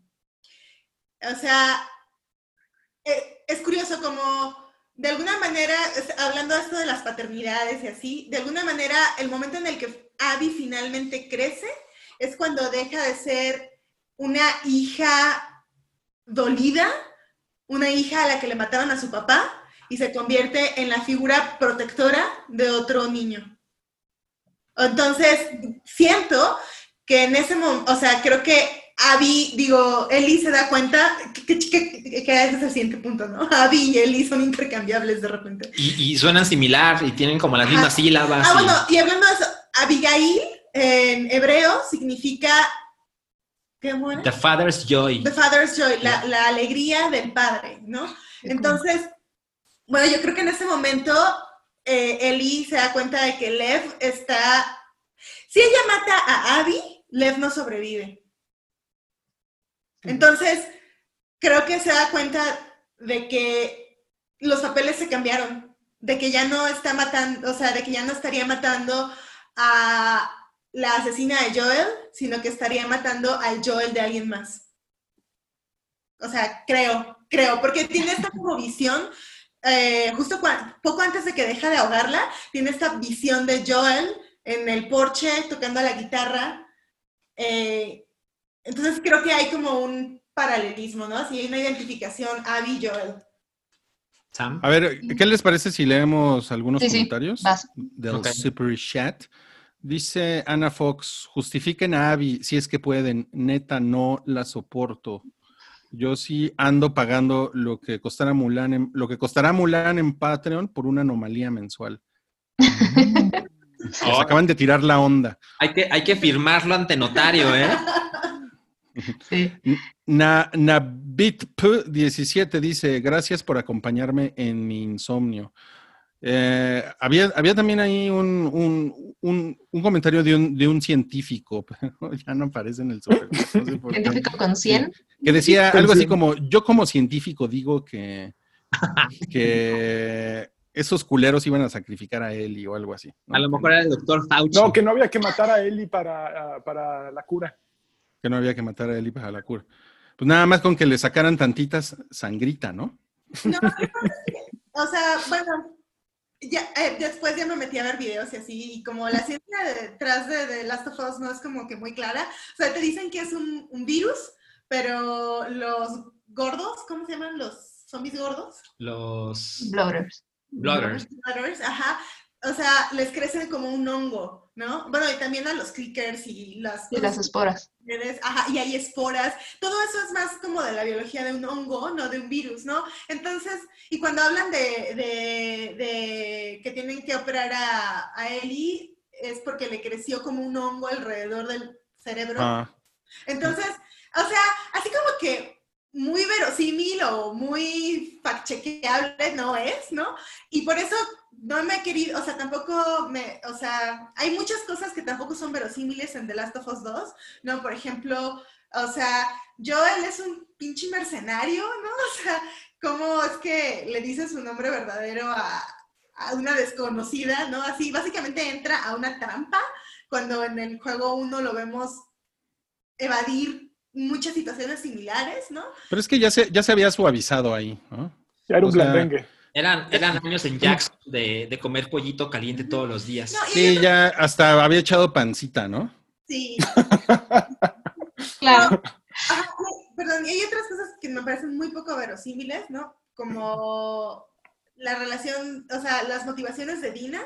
O sea, por mucho que a Dina le hubiera gustado Eli por mucho tiempo, no mames, así, se besaron una noche, dos días después me voy contigo a cruzar el país para vengar a tu no papá.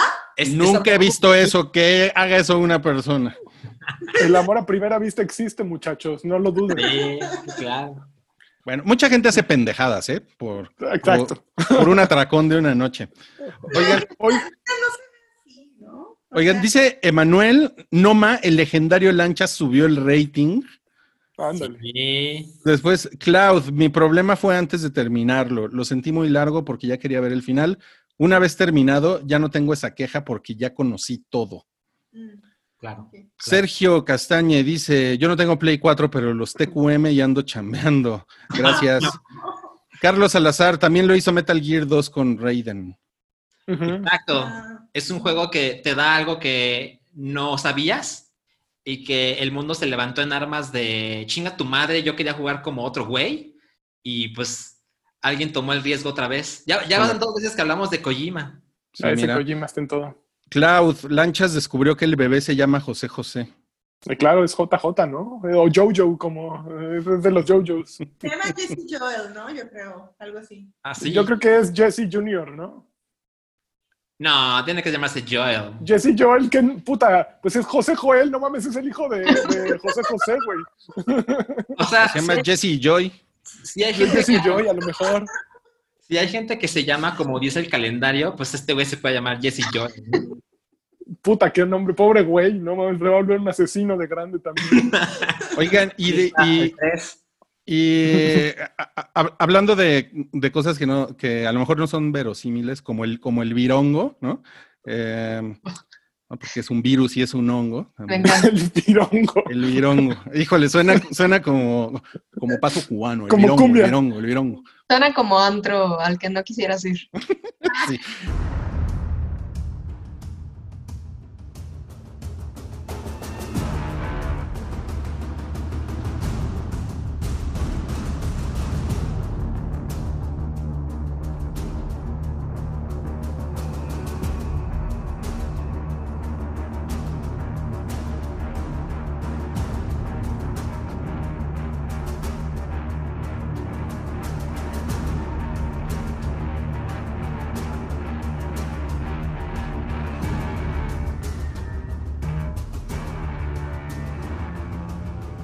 Bueno, ¿qué, le- eh, qué le- qué le- qué les pareció todo lo del lo de el rey rata?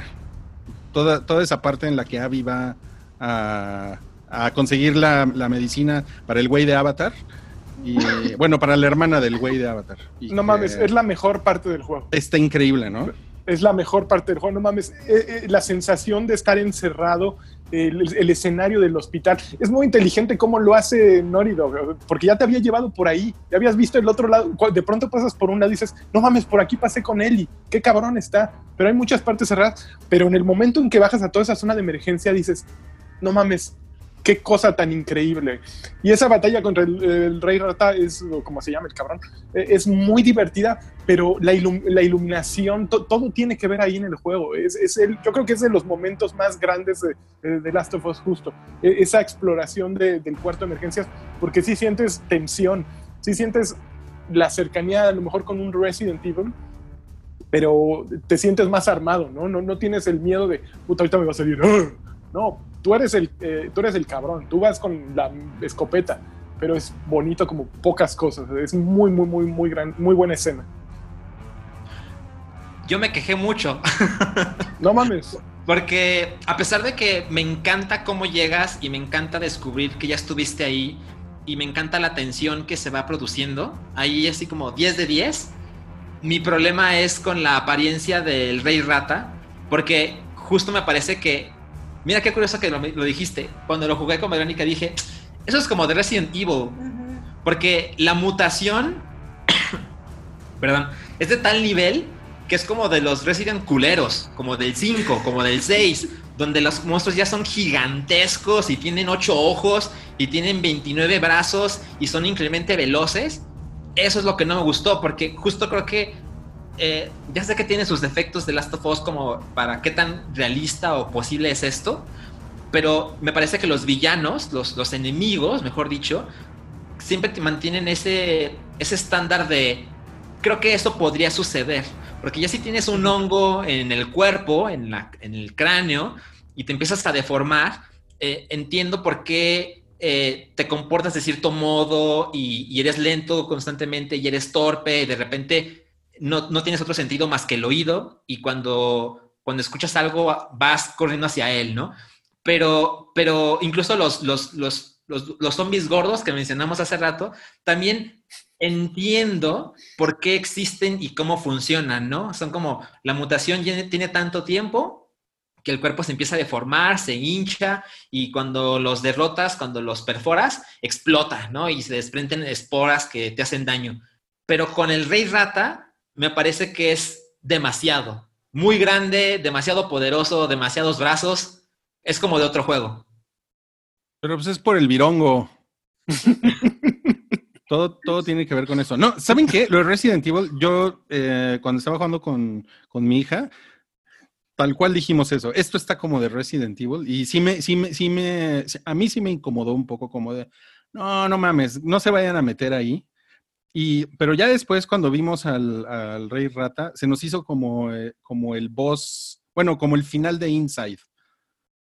Claro. Eh, que es, un, es, una, es una bola con brazos una masa. y piernas. Uh -huh. Sí, es una masita. Y pues sí es muy Last of Us, o sea, como que sí, sí lo supieron mantener como en el como en el contexto del juego, ¿no? Y del universo de Last of Us. O sea, no, no salió el güey así, ¿no? Y con, y con un tentáculo agarrando así eh, puertas, ¿no? De metal y aventándolas, ¿no? con, o con una bazuca, ¿no? Claro. Y, y, bueno, ya me, ya me regañaron ahí de, el, el, pinche Rui lo jugó en fácil porque es bien puto. Bueno, pues sí, este... ¿Lo jugaste en fácil? Yo lo juego en fácil porque a mí me da mucha hueva jugarlo, andar, sí, de por sí, ¿no? O sea, yo ya no tengo edad para echarle más, este, más ganas. Y de todos modos, o sea, sí, sí, sí costó trabajito. sí, me mató tres rata. veces el güey. Me mató tres veces el niño rata. Oigan, hablando de verosimilitudes y de cosas factibles, la escena de sexo, ¿qué opinar? Necesito saber su opinión de la escena de sexo porque yo tengo ahí Hay dos problemas. Hay dos, ¿cuál? Ajá. ¿Hay dos? ¿El lésbico? No, no, la de Owen con, con Abby, por favor, esa. Yo, de hecho, te, le conté a Rui, eh, fue como, a chinga, nunca había visto esto en la vida, ¿no? em, como es- es- esa, esa- ese nivel de desnudez en un juego que es como, no es como Hot Coffee de Grand Theft Auto, ¿no? Donde, ay, mira, estoy con una mujer y jijiji, vamos a coger, ¿no? Y, y presionas botones rápido y ya, se acabó. O, o como las prostitutas de igual de Grand Theft Auto, donde está cagado, ¿no? Es muy El chistoso. carrito, wiki, wiki, wiki. Ajá, exacto. Y luego te pregunta, ¿cuánto te quieres gastar en esta mujer? No, pues 10 dólares, te alcanza para tal cosa, ¿no? No, en, esta, en, este, en este juego es como muy en serio y definitivamente la apariencia de Abby pues, tiene ahí su particularidad porque no es como el estándar que se acostumbra a ver en esta clase de escenas, ¿no? Eh, duda, ¿no creen que a lo mejor la diferencia es tiene que ver como con la idea de poder y masculinidad? Porque los, que- los ejemplos que están citando, claramente las mujeres no son agentes y no tienen ningún... Sí, claro. Ajá, no, no, no, no tienen sexo. No es un personaje. No es un personaje, exactamente. Sí, son, son objetos. Un objeto, ajá. Y en este caso, de hecho, eh, tú eres Abby. Entonces, no sé si a lo mejor les parece incómodo coger como una mujer. O sea, No. lo que estás diciendo es que nos, metieron la pinga en el juego. Pues no sé, porque a lo mejor ah, también esta es otra cosa. O sea, ustedes me están diciendo que están acostumbrados a que en, el, en los videojuegos las, las escenas de sexo sea con mujeres que no se ven como Abby, ¿no? Y que no tienen esa, pues esa agencia y ese poder, ¿no? En el caso de Abby, que es visualmente evidente, ¿no? En su físico. Sí. Ok. ¿Vas a decir algo, Rey? No, tú. A, a mí me pareció incómoda, no tanto por la escena en sí, sino por la circunstancia, ¿sabes? Es, sí, uno, en parte el personaje de Abby nunca te da esa sensación, al contrario, o sea, lo ves como eh, súper enfocada, ¿no? Tiene una meta, tiene algo, entonces las relaciones con otras personas es, pues, es impensable, entonces cuando te dan ese, ese twist de pues es una persona, ¿no? O sea, al final es una persona compleja, necesidades y demás, pero me, me generó como incomodidad, uno, porque sí es como, no me lo esperaba, y la otra es, pues el cagadero que va a ser esta situación en particular, ¿no? De dónde viene y sabes hacia dónde va a ir. Entonces me, me pareció incómoda en ese sentido y, y, y hasta me molestó un poquitín, fue como de, ¿qué necesidad de complicar las cosas con, con algo así? Más allá de cualquier, cualquier otro tema, que sí me pareció eh, curioso lo, lo, explícita que es, Sí. a diferencia, por ejemplo, de la que vemos con Ellie, que es una cosa dulce y, y juguetona. Es Y como... de cámara para arriba y desaparece. Exacto, sí, sí, sí, sí, música lenta. Sí. Sí, sí, claro. A, a- a mí me, me, me incomodó, pero porque estaba con mi hija. Y fue así de, no, no, no, no, no, no, no, ¿qué es esto? Y tu hija Eh, y el volumen, ¿no? Sí. Y ahora, y en un, y en, yo no, yo no recuerdo una escena así en un videojuego. O sea, una escena sexual así. O sea, que es entre sexual y romántica y dramática. O sea, Ujú. no, la verdad es que yo no recuerdo haber estado en es- a- ahí en un videojuego. Y eso fue lo, creo que fue lo raro, fue lo raro. Y, y fue como, no sé, por ejemplo, en como que en, en Terminator, cuando, que también fue muy incómodo, pero ahí al revés, porque ahí yo era el niño, este, cuando, cuando cogen eh, Kyle Reese y Sarah Connor, pues también es así como de, ¿qué pedo con toda esta melcocha, no? O sea, los está persiguiendo el robot asesino y estos güeyes están...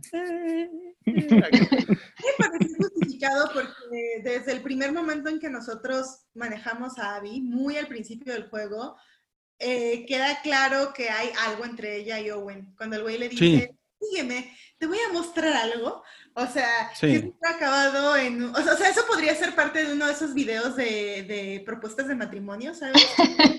Ajá, al final hay unos drones volando en el cielo. Marry me. O sea, se siente la, la tensión romántica y sexual bien cabrón entre ellos. Sí, no me, no, me, no me sorprendió tanto por eso, sino porque, ah, digo, además de que es una escena muy sexual, es, eh, es tiene, tiene, está azucarada, pues, o sea, está, está melcochosa y eso es lo que se me hizo raro. Pero coincide, Sí. justo, creo que coincide con el momento en el que Abby justo se ablanda, ¿no? O sea, Sí. despierta de la acogida así con este sueño de tengo que ir a rescatar a esos niños, ¿no? O sea, es precisamente el momento en el que ella empieza su camino a la redención. Fíjate que a, a mí me parece eh, que era, era necesaria eh, eh, explicar o que eso sucediera, porque sí, es una liberación de tensión con Owen, es, es esa razón para que maten a Owen y te duela más, es, es esa humanización de Abby. Eh, yo voy a salir del closet y hasta voy a decir que Abby me parece atractiva, con todo eh, con todo y, que todos la odian. Eh, sin embargo, me parece una escena de, cine, de Cinema Golden Choice. Era, eh, está dirigida con la cola, o sea, están así besos para afuera y eso la voltea y tómala, así, ¿no? Así ¿Qué pedo con eso? O sea, tenían toda la noche y ese güey ya no aguantó más, ¿no? Así, ya, Ah, pues no mames, la así. pandemia. Güey, si yo con unos meses de cuarentena no me la acabo, imagínate esos güey. Güey, pero aparte viene llena de sangre, güey. Acaba de matar a 20 pinches zombies. Viene, viene bien asquerosa, le doler la boca a madres. güey. Esa es esos la ahí. Claro. Entonces, como que me pareció que podrían haber hecho una elipsis y, y sí, darnos a entender, pues sí, se echaron. oh, pero se me hizo súper, ay, cabrón, no, no mames, en serio tenía que ver esto. Entonces, la entiendo, la, la veo justificada, pero la, di- la dirección me pareció terrible. O sea, sí.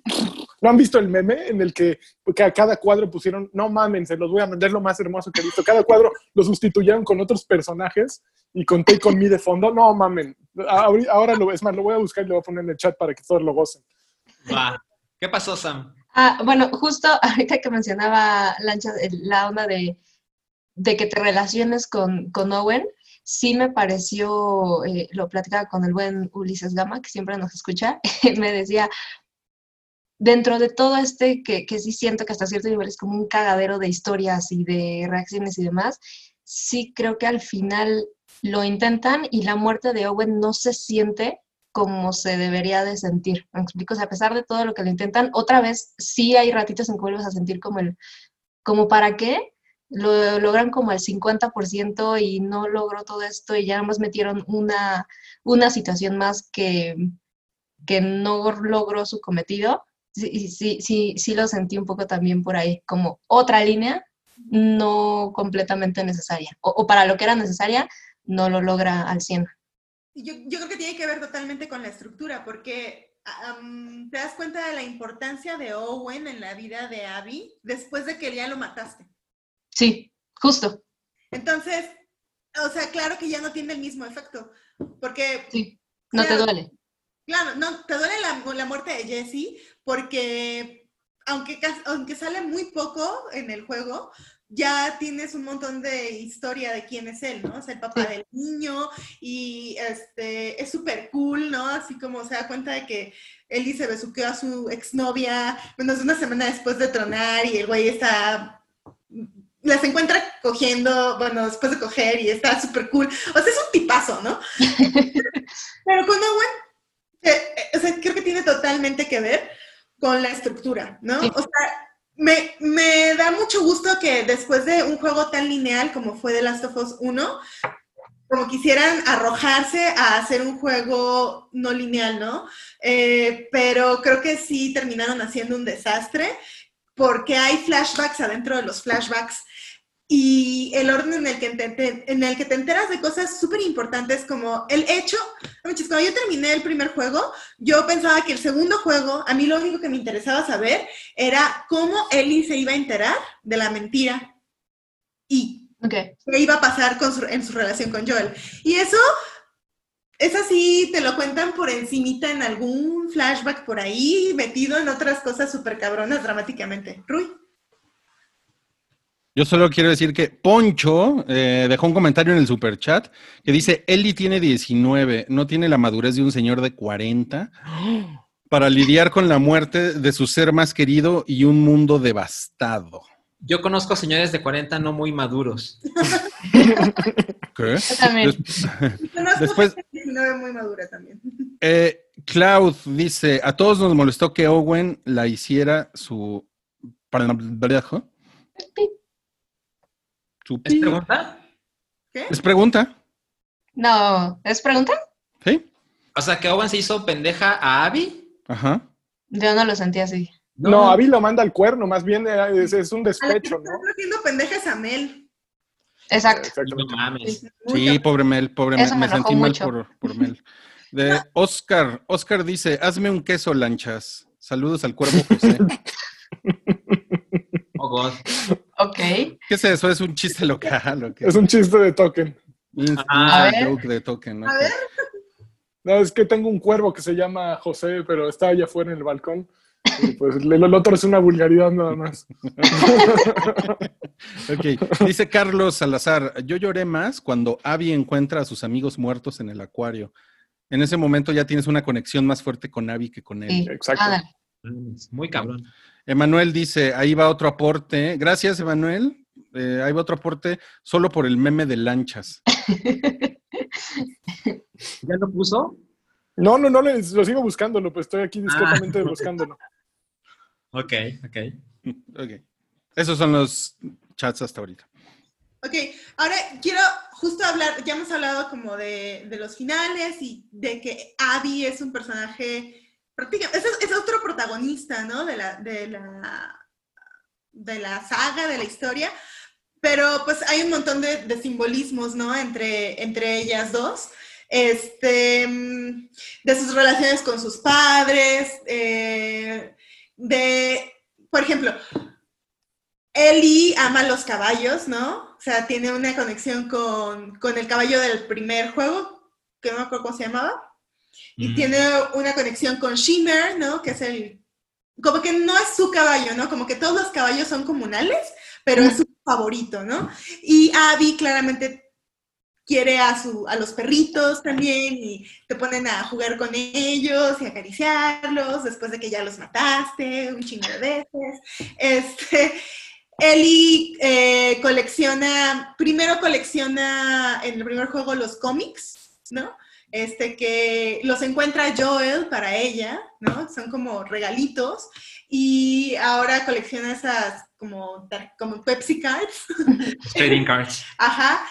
Y el, eh, Abby colecciona las monedas, ¿no? O sea, hay como un montón de paralelismos. El nombre es muy parecido, ¿no? Es como Abby, Ellie. Em, y no sé usted, no sé ustedes, cómo, ¿qué les pareció eso? A mí me parece, empiezo con mi opinión, ¿no? Que es, a mí se me hace que es como un poco demasiado burdo. O sea, lo hacen, lo quieren hacer como súper mega evidente, ¿no? Así como hay otra, o sea, hay otra Ellie, ¿no? O sea, a, a Abby tiene también motivaciones, a Ali también, a Abby le mataron a su papá, Abby tiene, o sea, como se me hace muy burdo, ¿no? Como, como quieren mostrarte que ella también vive en una especie de Jackson, ¿no? En una especie de sociedad organizada, donde hay niños, donde eh, tienen huertos, donde eh, tienen escuelas, ¿no? Eh, justo como Ellie, ¿no? Y ella también está obsesionada, ¿no? Y ambas tienen obsesiones como egoístas, ¿no? Ellie está obsesionada con lo que tú decías, Sam, de que las cosas no sean en vano, pero al final de cuentas, creo que Ellie está obsesionada básicamente con... Ellie no piensa que su vida valga la pena ser vivida, básicamente, ¿no? Completamente de acuerdo. Sí. Desde el primer juego. Sí. Eh, y no encuentra una razón para vivir. Eh, y Joel intenta enseñarle eso desde el primer juego, también en el segundo juego. Luego Dina se convierte en quien trata de enseñarle eso, ¿no? Hay un diálogo que es súper obvio, ¿no? Cuando están llegando a Seattle o en las lomitas de Seattle y Dina le dice que quisiera tener una granja, este, y, ajá, como su sueño y Eli le dice, "Pf, qué aburrido, ¿no? Y Dina así como de, güey, pues no se trata solo de sobrevivir, ¿no? Se, se trata de vivir una vida. Em, y no sé, a ustedes, ¿qué tal, qué les pareció como este, esta idea del doble, ¿no? O esta idea como del espejo entre esos dos personajes. ¿Quién? Bueno, yo empiezo. no, no me pareció em, como tan evidente al principio. Em, realmente fue como más hacia el final. Lo sentí, o sea, ahorita que me dices como, como todos esos puntos, como de, ah, sí, es súper evidente, ¿no? las, el, el, paralelismo. Sin embargo, yo, yo lo que, como que con la sensación que me quedé, aunque nunca fue muy consciente, era más bien el, este mundo hace este tipo de niños, ¿sabes? O sea, eh, eh, para la edad que tienen, esto es lo que conocen, que es algo que se habla mucho también en el primer juego. O sea, la forma de ser de Joel es, es muy clara porque él vivió esa, esa transición, ¿no? De, de, lo que era el mundo a, a, lo que es ahora. Y en realidad para ellas, pues su realidad es, es, es, este nuevo mundo, ¿no? Casi en su totalidad. Entonces, para mí era más como en ese sentido de, pues están jodidos, o sea, por mucho que quieras intentar darles como es, era, es como la primera generación de, de inmigrantes, ¿no? O sea, eres la primera generación, tus papás vivieron otra cosa, parece que tú la tienes más fácil, sin embargo, lidias con cosas que, tus papás no saben porque vienen de otro mundo y que tú vas a tener que resolver. Entonces, para mí me parece como todos vienen de la tragedia, eh, sí o sí, eh, por el mundo en el que vives, pues seguro hay mil historias, ¿no? De, oh, por aquí y por allá hay hay traumas y a mí me pareció que por ahí iba, no, no lo sentí como digo, tan evidente, el, son, son, es un espejito y son distintos, sino era como el, pues y así como ellas debe haber otras varias cuya única existencia o razón de ser, pues a lo mejor es una venganza, porque no conocen otra cosa. Fíjate que a mí sí, desde el inicio sí vi esta, este paralelismo entre ambas historias de de, ok, a las dos les, les la, la, razón de las dos son el papá, ¿no? Eh, y se vuelven, pierden su vida por el papá. Eh, sin embargo, me, me, parece llamativo que en ningún momento discuten eso. Uh, eh, cuando se pudo haber discutido y cuando eh, un Abby nunca dice, te estoy matando porque mataste a mi papá. Nunca le dice a Joel, incluso si llega y le dice, eh, esto va, esto me voy a tomar mi tiempo, le vuela la pata, luego pide que se la, eh, que le hagan un torniquete, agarra el palo de golf y le dice, esto va a tardar, y le da el primer madrazo, ya con eso ya desconectó al otro güey, y el otro güey nunca supo que lo está matando porque mató al papá. E, eso me parece, pues, no sé, si vas a vengarte de alguien y si estás mamada porque te vas a vengar de alguien, le haces saber por qué lo estás matando, ¿no? Le, da, le, das la razón, te estoy matando porque tú mataste a mi papá y ahora te voy a hacer sufrir durante 14 horas, ¿no? Eso revela que, pues, sí, estaba muy preparada como eh, guerrera, pero mentalmente pues, no, tenía, no traía nada, ¿no? Por el otro lado, cuando aparece él y le dice, sí, güey, me quieres matar, yo soy por lo que me quieres matar, otra vez tiene la oportunidad de decir, no, güey, no, no vengo a matarte porque ser la cura, vengo a matarte porque mataste a mis cuates y porque estoy persiguiendo al pinche Tommy, que es un, eh, que está muy cabrón. Güey, nunca habla Abby, o sea, no mames, de, ¿qué, ¿qué, pedo con toda la preparación a super soldado y todo? Nunca habla y nunca dice sus razones. Y eso complica toda la historia. Verdaderamente, no era tan difícil decir, no, güey, me vale madres que seas la cura, ya, ya, eso no, ya eso valió gorro, no seas tonta, eh, te vengo a matar por esto y esto y esto y esto. O sea, ella tiene la pistola, tiene el poder en ese momento, ¿no? Entonces, como que este paralelismo eh, a lo mejor también tiene que ser emocional, ¿no? Así como Ellie es una niña encerrada en, en su desmadre que no suelta con Joel nunca, pues probablemente Abby también, eh, Abby, eh, Abby tiene ese mismo encierro, ¿no? Pero a mí me parece que fue un, pues, no, no, fue un acierto en, en, la narrativa que omitieran eh, en algún momento explicar o, o que, que, el personaje de Abby diera más razones, ¿no? Ok. Ah, um, hay, hay, otra aportación de Cloud que dice, creo que Owen se aprovechó mucho de Abby. Él jamás se preocupó por la venganza de ella, quería felicidad y avanzar, jamás pensando en ella, solo en él. Alguien tiene un problema con Owen. Sí, alguien, alguien, le dio más balazos de los necesarios. eh, no, yo eh, pronto encontré los paralelismos entre las dos protagonistas. Eh, Sabes, para empezar, de dónde viene Abby, quién era su padre, y, el juego te encar se encarga de, de, una vez que partes de ahí, de mostrarte más y más y más. Por ejemplo, eh, en el primer juego, que es el momento que yo considero que es el más hermoso, es cuando Ellie y Joel se encuentran con las jirafas, que es un momento así donde pareciera que el tiempo se detiene y, y tienen este contacto con la naturaleza en el mundo que se va al carajo, pero bueno, tenemos jirafas en la ciudad, ¿no? Hay cosas buenas en lo malo.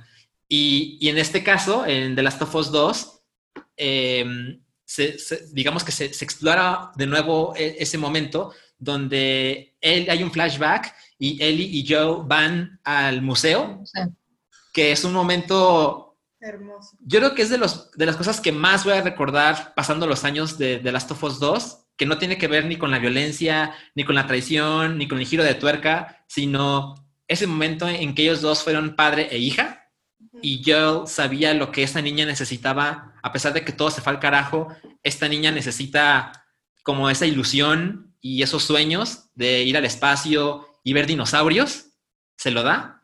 Y en su caso, Abby y su padre tienen este rescate a la cebra, que es, no sé si estoy yo equivocado, pero me parece que la jirafa y la cebra son como animales que tienen mucho en común. O sea, son animales de zoológico si vives en la ciudad, y además como tienen como una textura similar en su pelaje, que me parece que no es accidental que con Abby rescatas a una cebra después de lo que vimos con las jirafas en el juego anterior.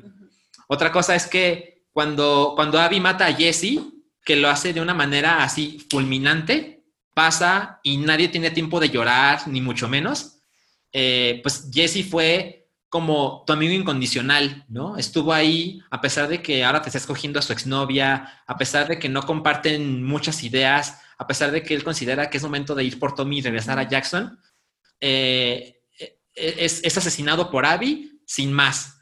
Por otro lado, ¿cuál es el, el Jesse de, de, de Abby? Es Manny Mano. que es el amigo incondicional, el que te acepta como eres y muere del mismo modo. O sea, cuando Tommy lo mata, es así, un balazo y se acabó, no hay más. No, no tienes tiempo de, de detenerte unos segundos con su cadáver porque te están a punto de matar y tienes que hacer algo al respecto. Y llega a otro paralelismo que es cuando Ellie mata a Mel, que es la mujer embarazada del juego, una de las mujeres embarazadas en el juego, es razonable pensar que Abby pues mataría a Dina cuando se le presenta la oportunidad. Y cuando está este forcejeo, de repente eh, Ellie le dice, she's pregnant, ella está embarazada. Y de nuevo, es uno de los momentos que voy a recordar siempre, el rostro de Abby y, y la voz donde dice, good. Como ahora que lo sé, Sí, con perfecto. más ganas lo voy a hacer. Es como el último paralelismo entre ambas, con la diferencia, y esto me parece que es importante, ambos paralelismos hacen que la diferencia se acentúe aún más. Y es que cuando Abby conoce esta información, decide que no la va a matar. Y eso es lo que es un gran rompimiento entre ambas personalidades. ¿Qué pasó con Lanchas? Ahí está Lanchas Aquí estoy. que se parecen cabrón, pero una de ellas tuvo lo que se necesite. No sé si es madurez, no sé qué es, no sé si es hartazgo, pero una de ellas fue capaz de tomar la decisión de esto tiene que terminar en algún momento, cosa que Ellie, lo que sea que es necesario, no lo tiene. Ya nadie habló, ya sí, a huevo, vámonos. Aplausos es- para Sánchez.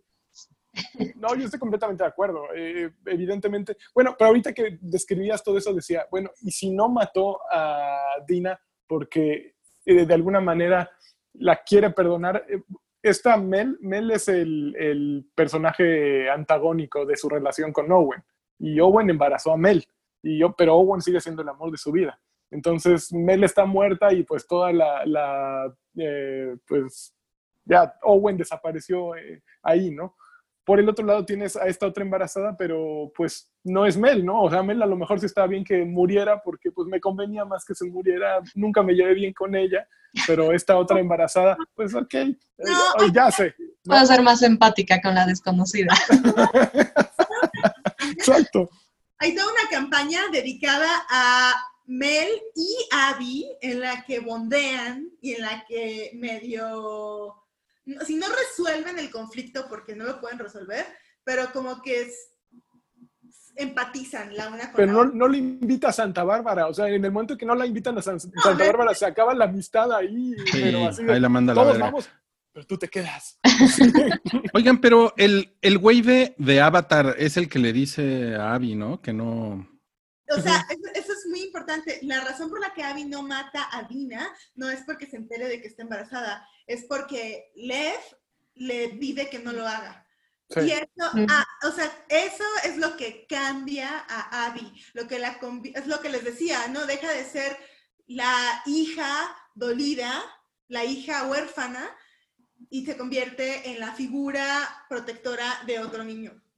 O sea, creo Claro. que esa es la diferencia. Ese es el momento de quiebre, el momento en el que se acaban los paralelismos.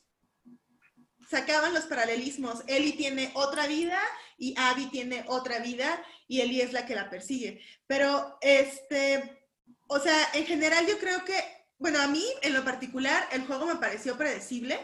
Así, este, o sea, mm, Alan y yo lo jugamos juntos, entonces eh, Alan está de testigo que era como, eh, ah, pues sí, pues Abby es la hija del doctor, ¿no? Y es como, ah, pues sí, ¿no? Este, y Owen nunca, porque es, bueno, es también claro desde el principio, ¿no? Owen nunca la ha dejado de amar, ¿no? Y, ah, pues sí, va a, ir a, va a regresar a, rescatar a los niños, ¿no?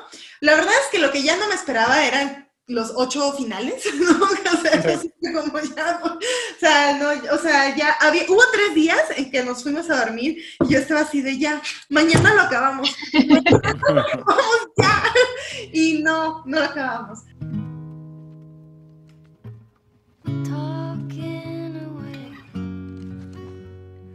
I don't know what I'm to say days and nights.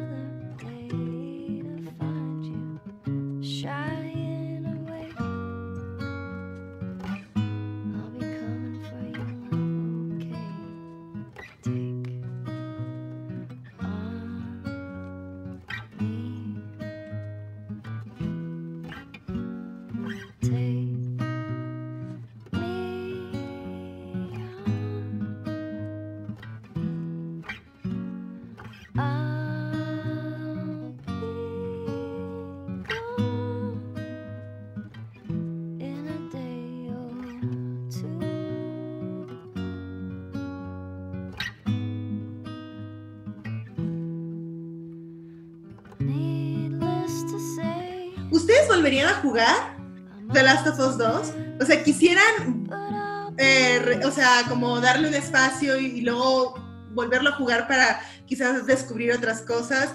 ¿Ustedes creen que va a haber un The Last of Us 3? ¿Ustedes quisieran que existiera? ¿Quisieran que mejor ya se acabara? ¿Creen que la saga va a continuar? ¿Qué, qué, qué les gustaría en todo caso que pasara? A mí sí me gustaría que hubiera un 3. Y com- y Porque está bien, está bien sabroso todo el mundo ya que están, que están armando. La idea de un multiplayer también me, me entusiasma. O sea, no sé si, vol- no, la verdad, volver a hacer todo el juego, la verdad es que no lo, no lo creo. Pero sí echar el, echar el balazo, porque todo el sistema de combate está maravilloso. O sea, sí se disfruta cabrón. ¿no? Y si te pusieran así unos mapas chingones, eh, ya como un, en otra cosa que ya es totalmente multiplayer, puta, yo sí, yo sí me veo ahí, ¿eh? echando, echando desmadre. Así como en aquellos años de, del Heilito. Pero, ¿y, un, y un parte 3 como narrativo? Pues sí, yo, yo le entraba, ¿eh? Yo le entraba porque, porque me, me- me encanta todo el, todo el universo de The Last of Us, pero es, es más por eso. No es porque yo pienso que, no, es que la historia ya se acabó o hay más cosas que contar. La verdad es que, o sea, por mí podrían hacer The Last of Us 3 en Florida con nuevos personajes y... Con unos cubanos madre, jubilados. sí. ¿En qué? Con unos cubanos jubilados. De toda, o, o en, o en Texas, ¿no? Toda la familia de, de Manny, güey. Claro. Puro inmigrante ahí en... Comfort your frijolitos, mijo. Fíjate que, que yo tampoco lo volvería a jugar. Yo no vuelvo a jugar ningún juego después de que lo acabo. No tengo paciencia para ello. Eh, una, son una, una vez y al, al diablo. Y The Last of Us es demasiado estresante como juego. Lo, me gusta mucho, pero son demasiado estresantes. eh, una experiencia muy estresante como para repetirla y gozarla, ¿no? Eh, creo que eh, me gustaría que siguiera, creo que la razón de Rui es muy buena, ¿no? Eh, eh, ya construyeron tanto que, que, pues quiere saber un poco más. Me inquieta que, que pues la tienen muy complicada porque la- a los que dejaron vivos, a Abby y Lev, el- el- la horda de güeritos, este, in- eh, ¿cómo se llaman? Intolerantes, pues no la quieren jugar, no hay que ser Abby ni, ni Lev ahora, ¿no? Y serían los personajes perfectos para seguir la trama, ¿no? Y que nos explicaran verdaderamente todos los, los cabitos sueltos que dejaron allí. Sin embargo, pues pueden regresarse a esos años entre un, uno y otro periodo, ¿no? ¿Qué pasó justo en Jackson, antes de Jackson? Como, pues no sé, algo debe de haber. Me gustaría jugarlo otra vez, sí. Definitivamente creo que eh, la historia puede ser predecible, puede ser lo que sea, pero el recorrido importa más, ¿no? Me divertí mucho en las batallas, eh, me encantaron los escenarios, visualmente me pareció increíble. Eh, lo recomendaría aún si también al inicio dije, ay, pues es que su hija y bla, bla, bla. Este giro de controlar a Abby fue muy, muy divertido. Fue demasiado largo el juego, también estoy de acuerdo. Pero en mi, mi, mi impresión en general es que es un juegazo, ¿no? Con todo y los...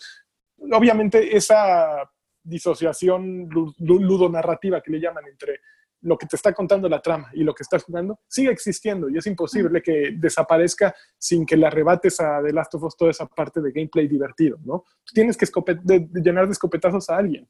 Es parte del juego y de pronto hay humanos, hay perritos que te duele matar, ¿no? Y pues los tienes que matar.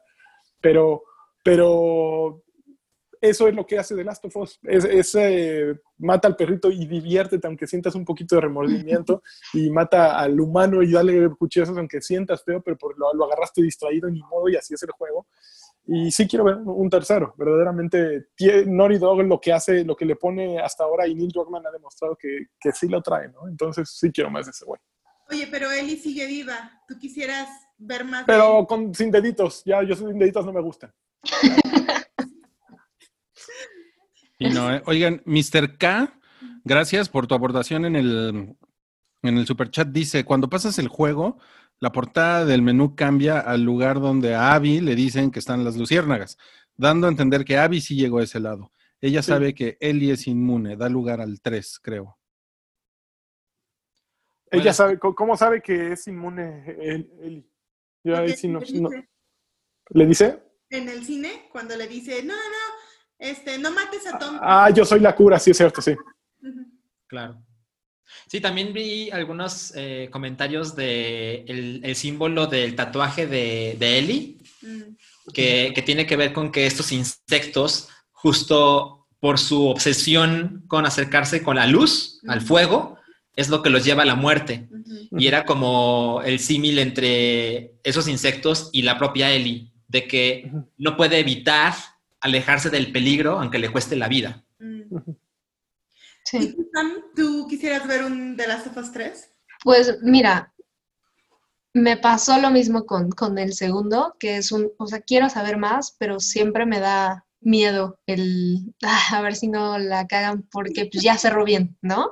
Em, creo que dentro de todo, aunque yo considero que es un, un juego cercano a, perfecto, pues tiene, tiene muchos temas, no estoy segura de que así como, como se logró el 2, eh, pudiéramos ver un 3 de la misma calidad.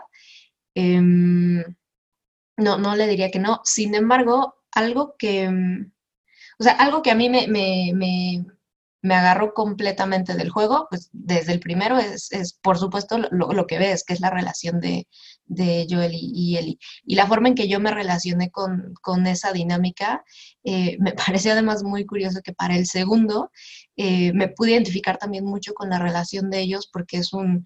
em, hay alguien con quien compartes mucha parte de tu vida y, y- y básicamente los dos son como son por el tiempo que pasaron juntos, para bien y para mal, em, y esa como decadencia que tiene su relación, que es, significamos mucho el uno para el otro todavía, pero algo se rompió y ese algo que se rompió no sé si se va a poder recuperar o no, pero para mí es parte importante de, de la dinámica que tiene ahora que, que ya dejas de ver a Joel eh, tener nuevas acciones, pero cómo sigue influyendo en, en Ellie esa, esa pérdida que tiene y que no está del todo bien con Joel, pero ella sí quería, o sea, a mí cuando le hice esa frase de, pues no creo poderte perdonar, pero lo voy a intentar, para mí eso es el peso de, la dinámica y del juego, independientemente de que tienes un personaje como Abby que te hace ver esa incomodidad de decir, creo que estuve jugando con los malos, no necesariamente malos, pero no,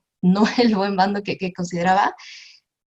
Siento que pierde mucho, o sea, para mí pierde mucho atractivo el, el juego sin la relación de ellos dos, porque a pesar de que, eh, te digo, yo el, ya, no lo vemos casi al, al principio del juego, ya lo dejamos de ver, eh, sigue siendo muy importante esa relación. Me parecería poco natural que para un tercer juego siguiéramos viendo flashbacks de Joel y, cómo le ha afectado a Ellie para, para, sus nuevas acciones. Me, me, apaga un poquitín eso. Sin embargo, eh, pues igual, o sea, creo que estos güeyes lo hacen muy bien y han construido un universo que aparentemente pues, buscan explotar. No creo que sea de gratis to- todo lo que han, han hecho. De hecho, nos comenta Felipe García en el superchat que eh, dice más bien la continuación eh, será en HBO.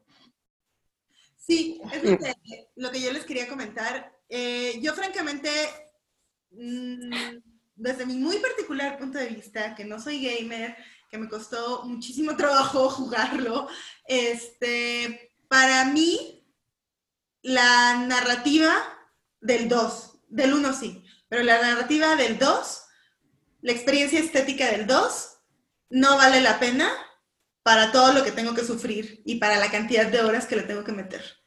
Porque yo, yo no disfruto eh, matar zombies, yo no disfruto matar gente y yo no, Oh, ajá, yo no disfruto el gore, ¿no? O sea, es una cosa muy particular mía, ¿no? Y no solamente no, disfr- no lo disfruto cuando lo logro, sino además me cuesta un chingo de trabajo lograrlo porque soy pésima, pésima. Entonces, yo originalmente le había dicho a Alan así de, yo nada más voy a ver la serie y se acabó. Porque esa es la otra cosa. La verdad es que la mayoría de las reseñas que he visto y de la conversación que he podido seguir en internet, Twitter, lo que sea, es acerca de la historia.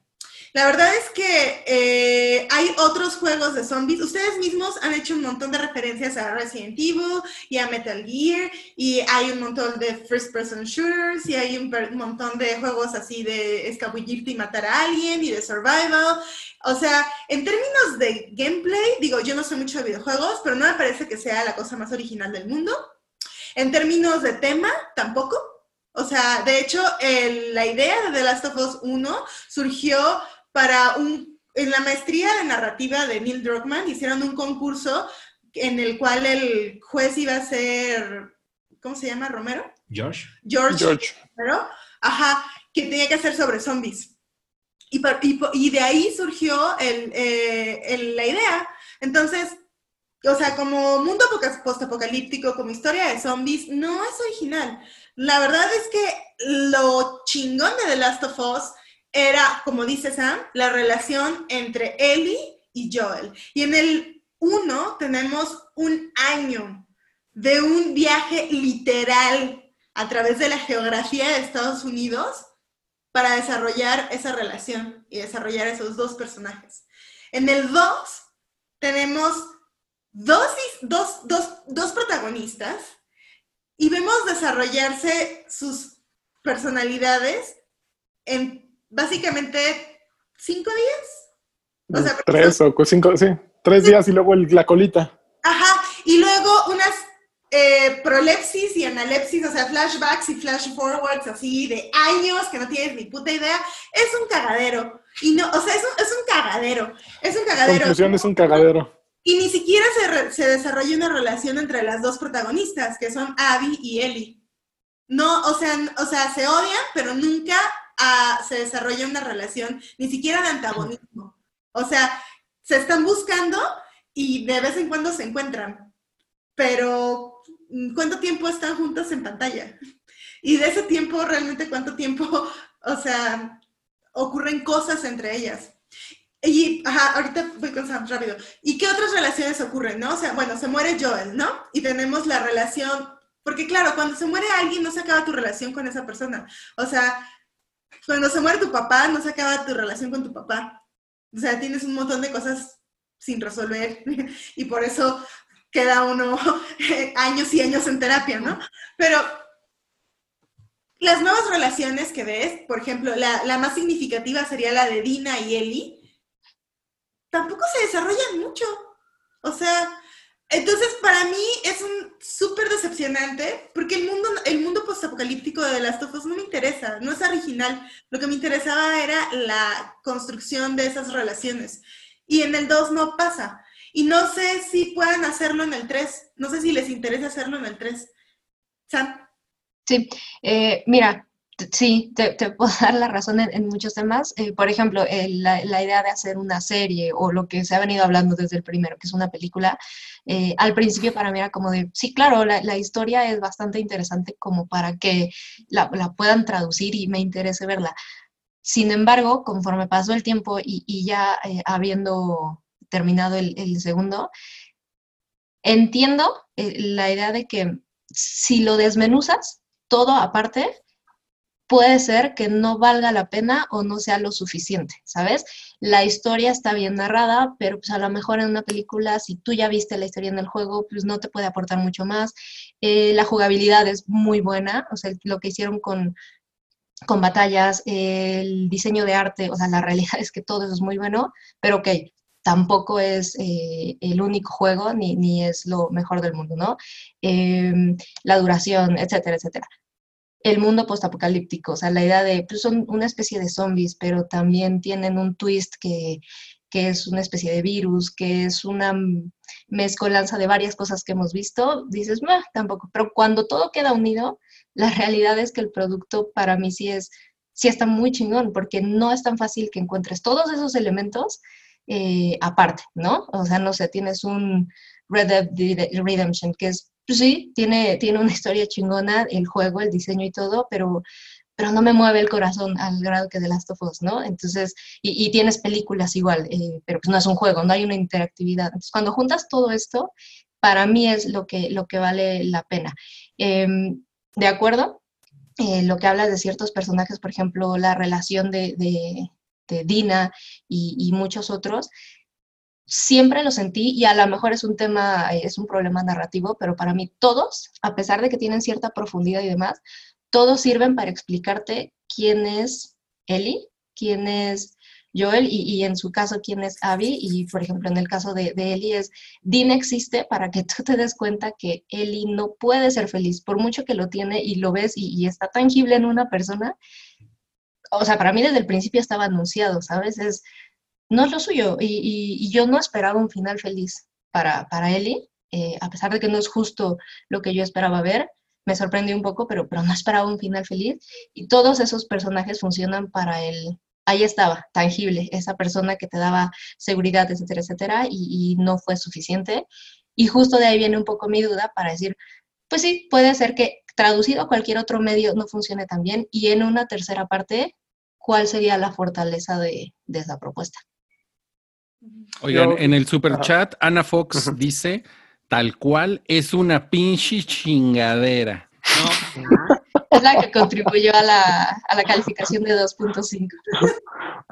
Oigan, yo ya nada más para cerrar con lo que decía Sam, estoy completamente de acuerdo, la suma de sus partes eh, lo hace mejor, no, ninguna de las partes individualmente sería de lo mejor, pero en el momento en que los pones todos juntos es increíble. Igual en gameplay que ahorita decías tú, Vero, yo siento que sí, ya se vio eh, géneros de sigilo, de disparos, de todo en muchos lados, pero aquí la magia es que hacen estos mapas gigantescos que no te das cuenta en dónde terminan y en dónde empiezan. Entras en cuartos enormes de múltiples pisos y la realidad es que los puedes resolver como quieras. Los puedes resolver abriéndote paso a, a escopetazos, con sigilo. Es, incluso yo pasé muchos de Abby sin matar a un solo personaje. Dije, voy a ver si se puede. Y me divertí muchísimo.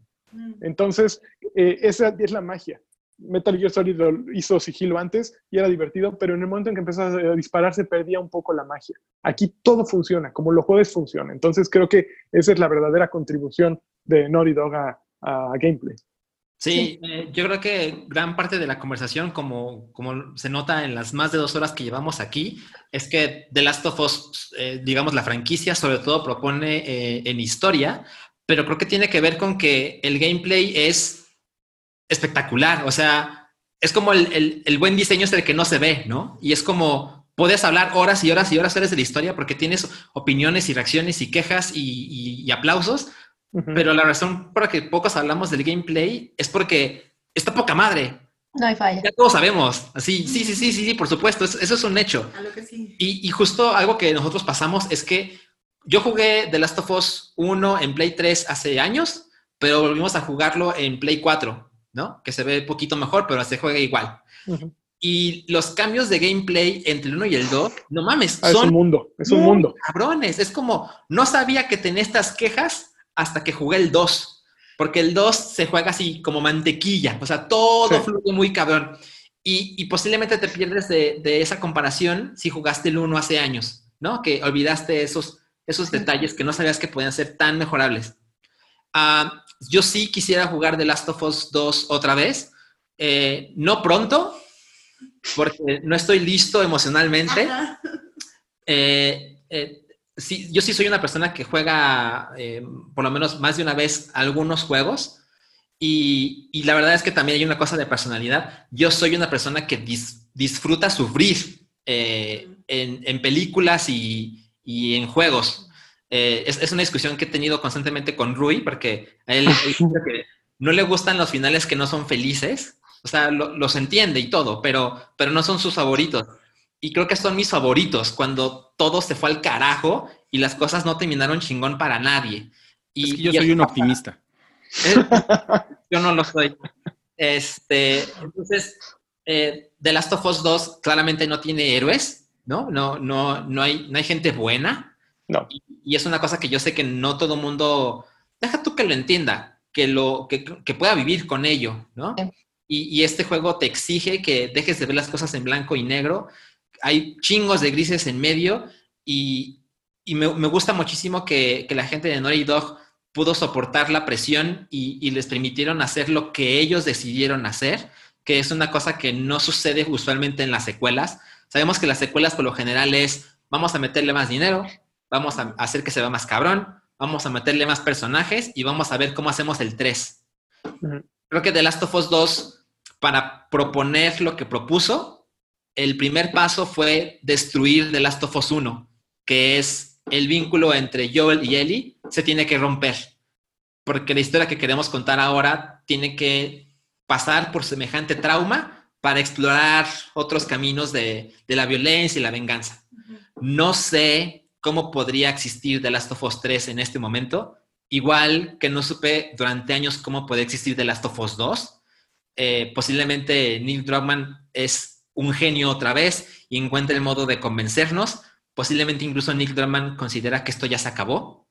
Eh, pero, pero justo para terminar con, con volver a The Last of Us 2, hoy estaba viendo un video de... Es, es un canal muy cabrón que se llama Game Makers Toolkit y hay una entrevista como de 20 minutos con Evan Hill.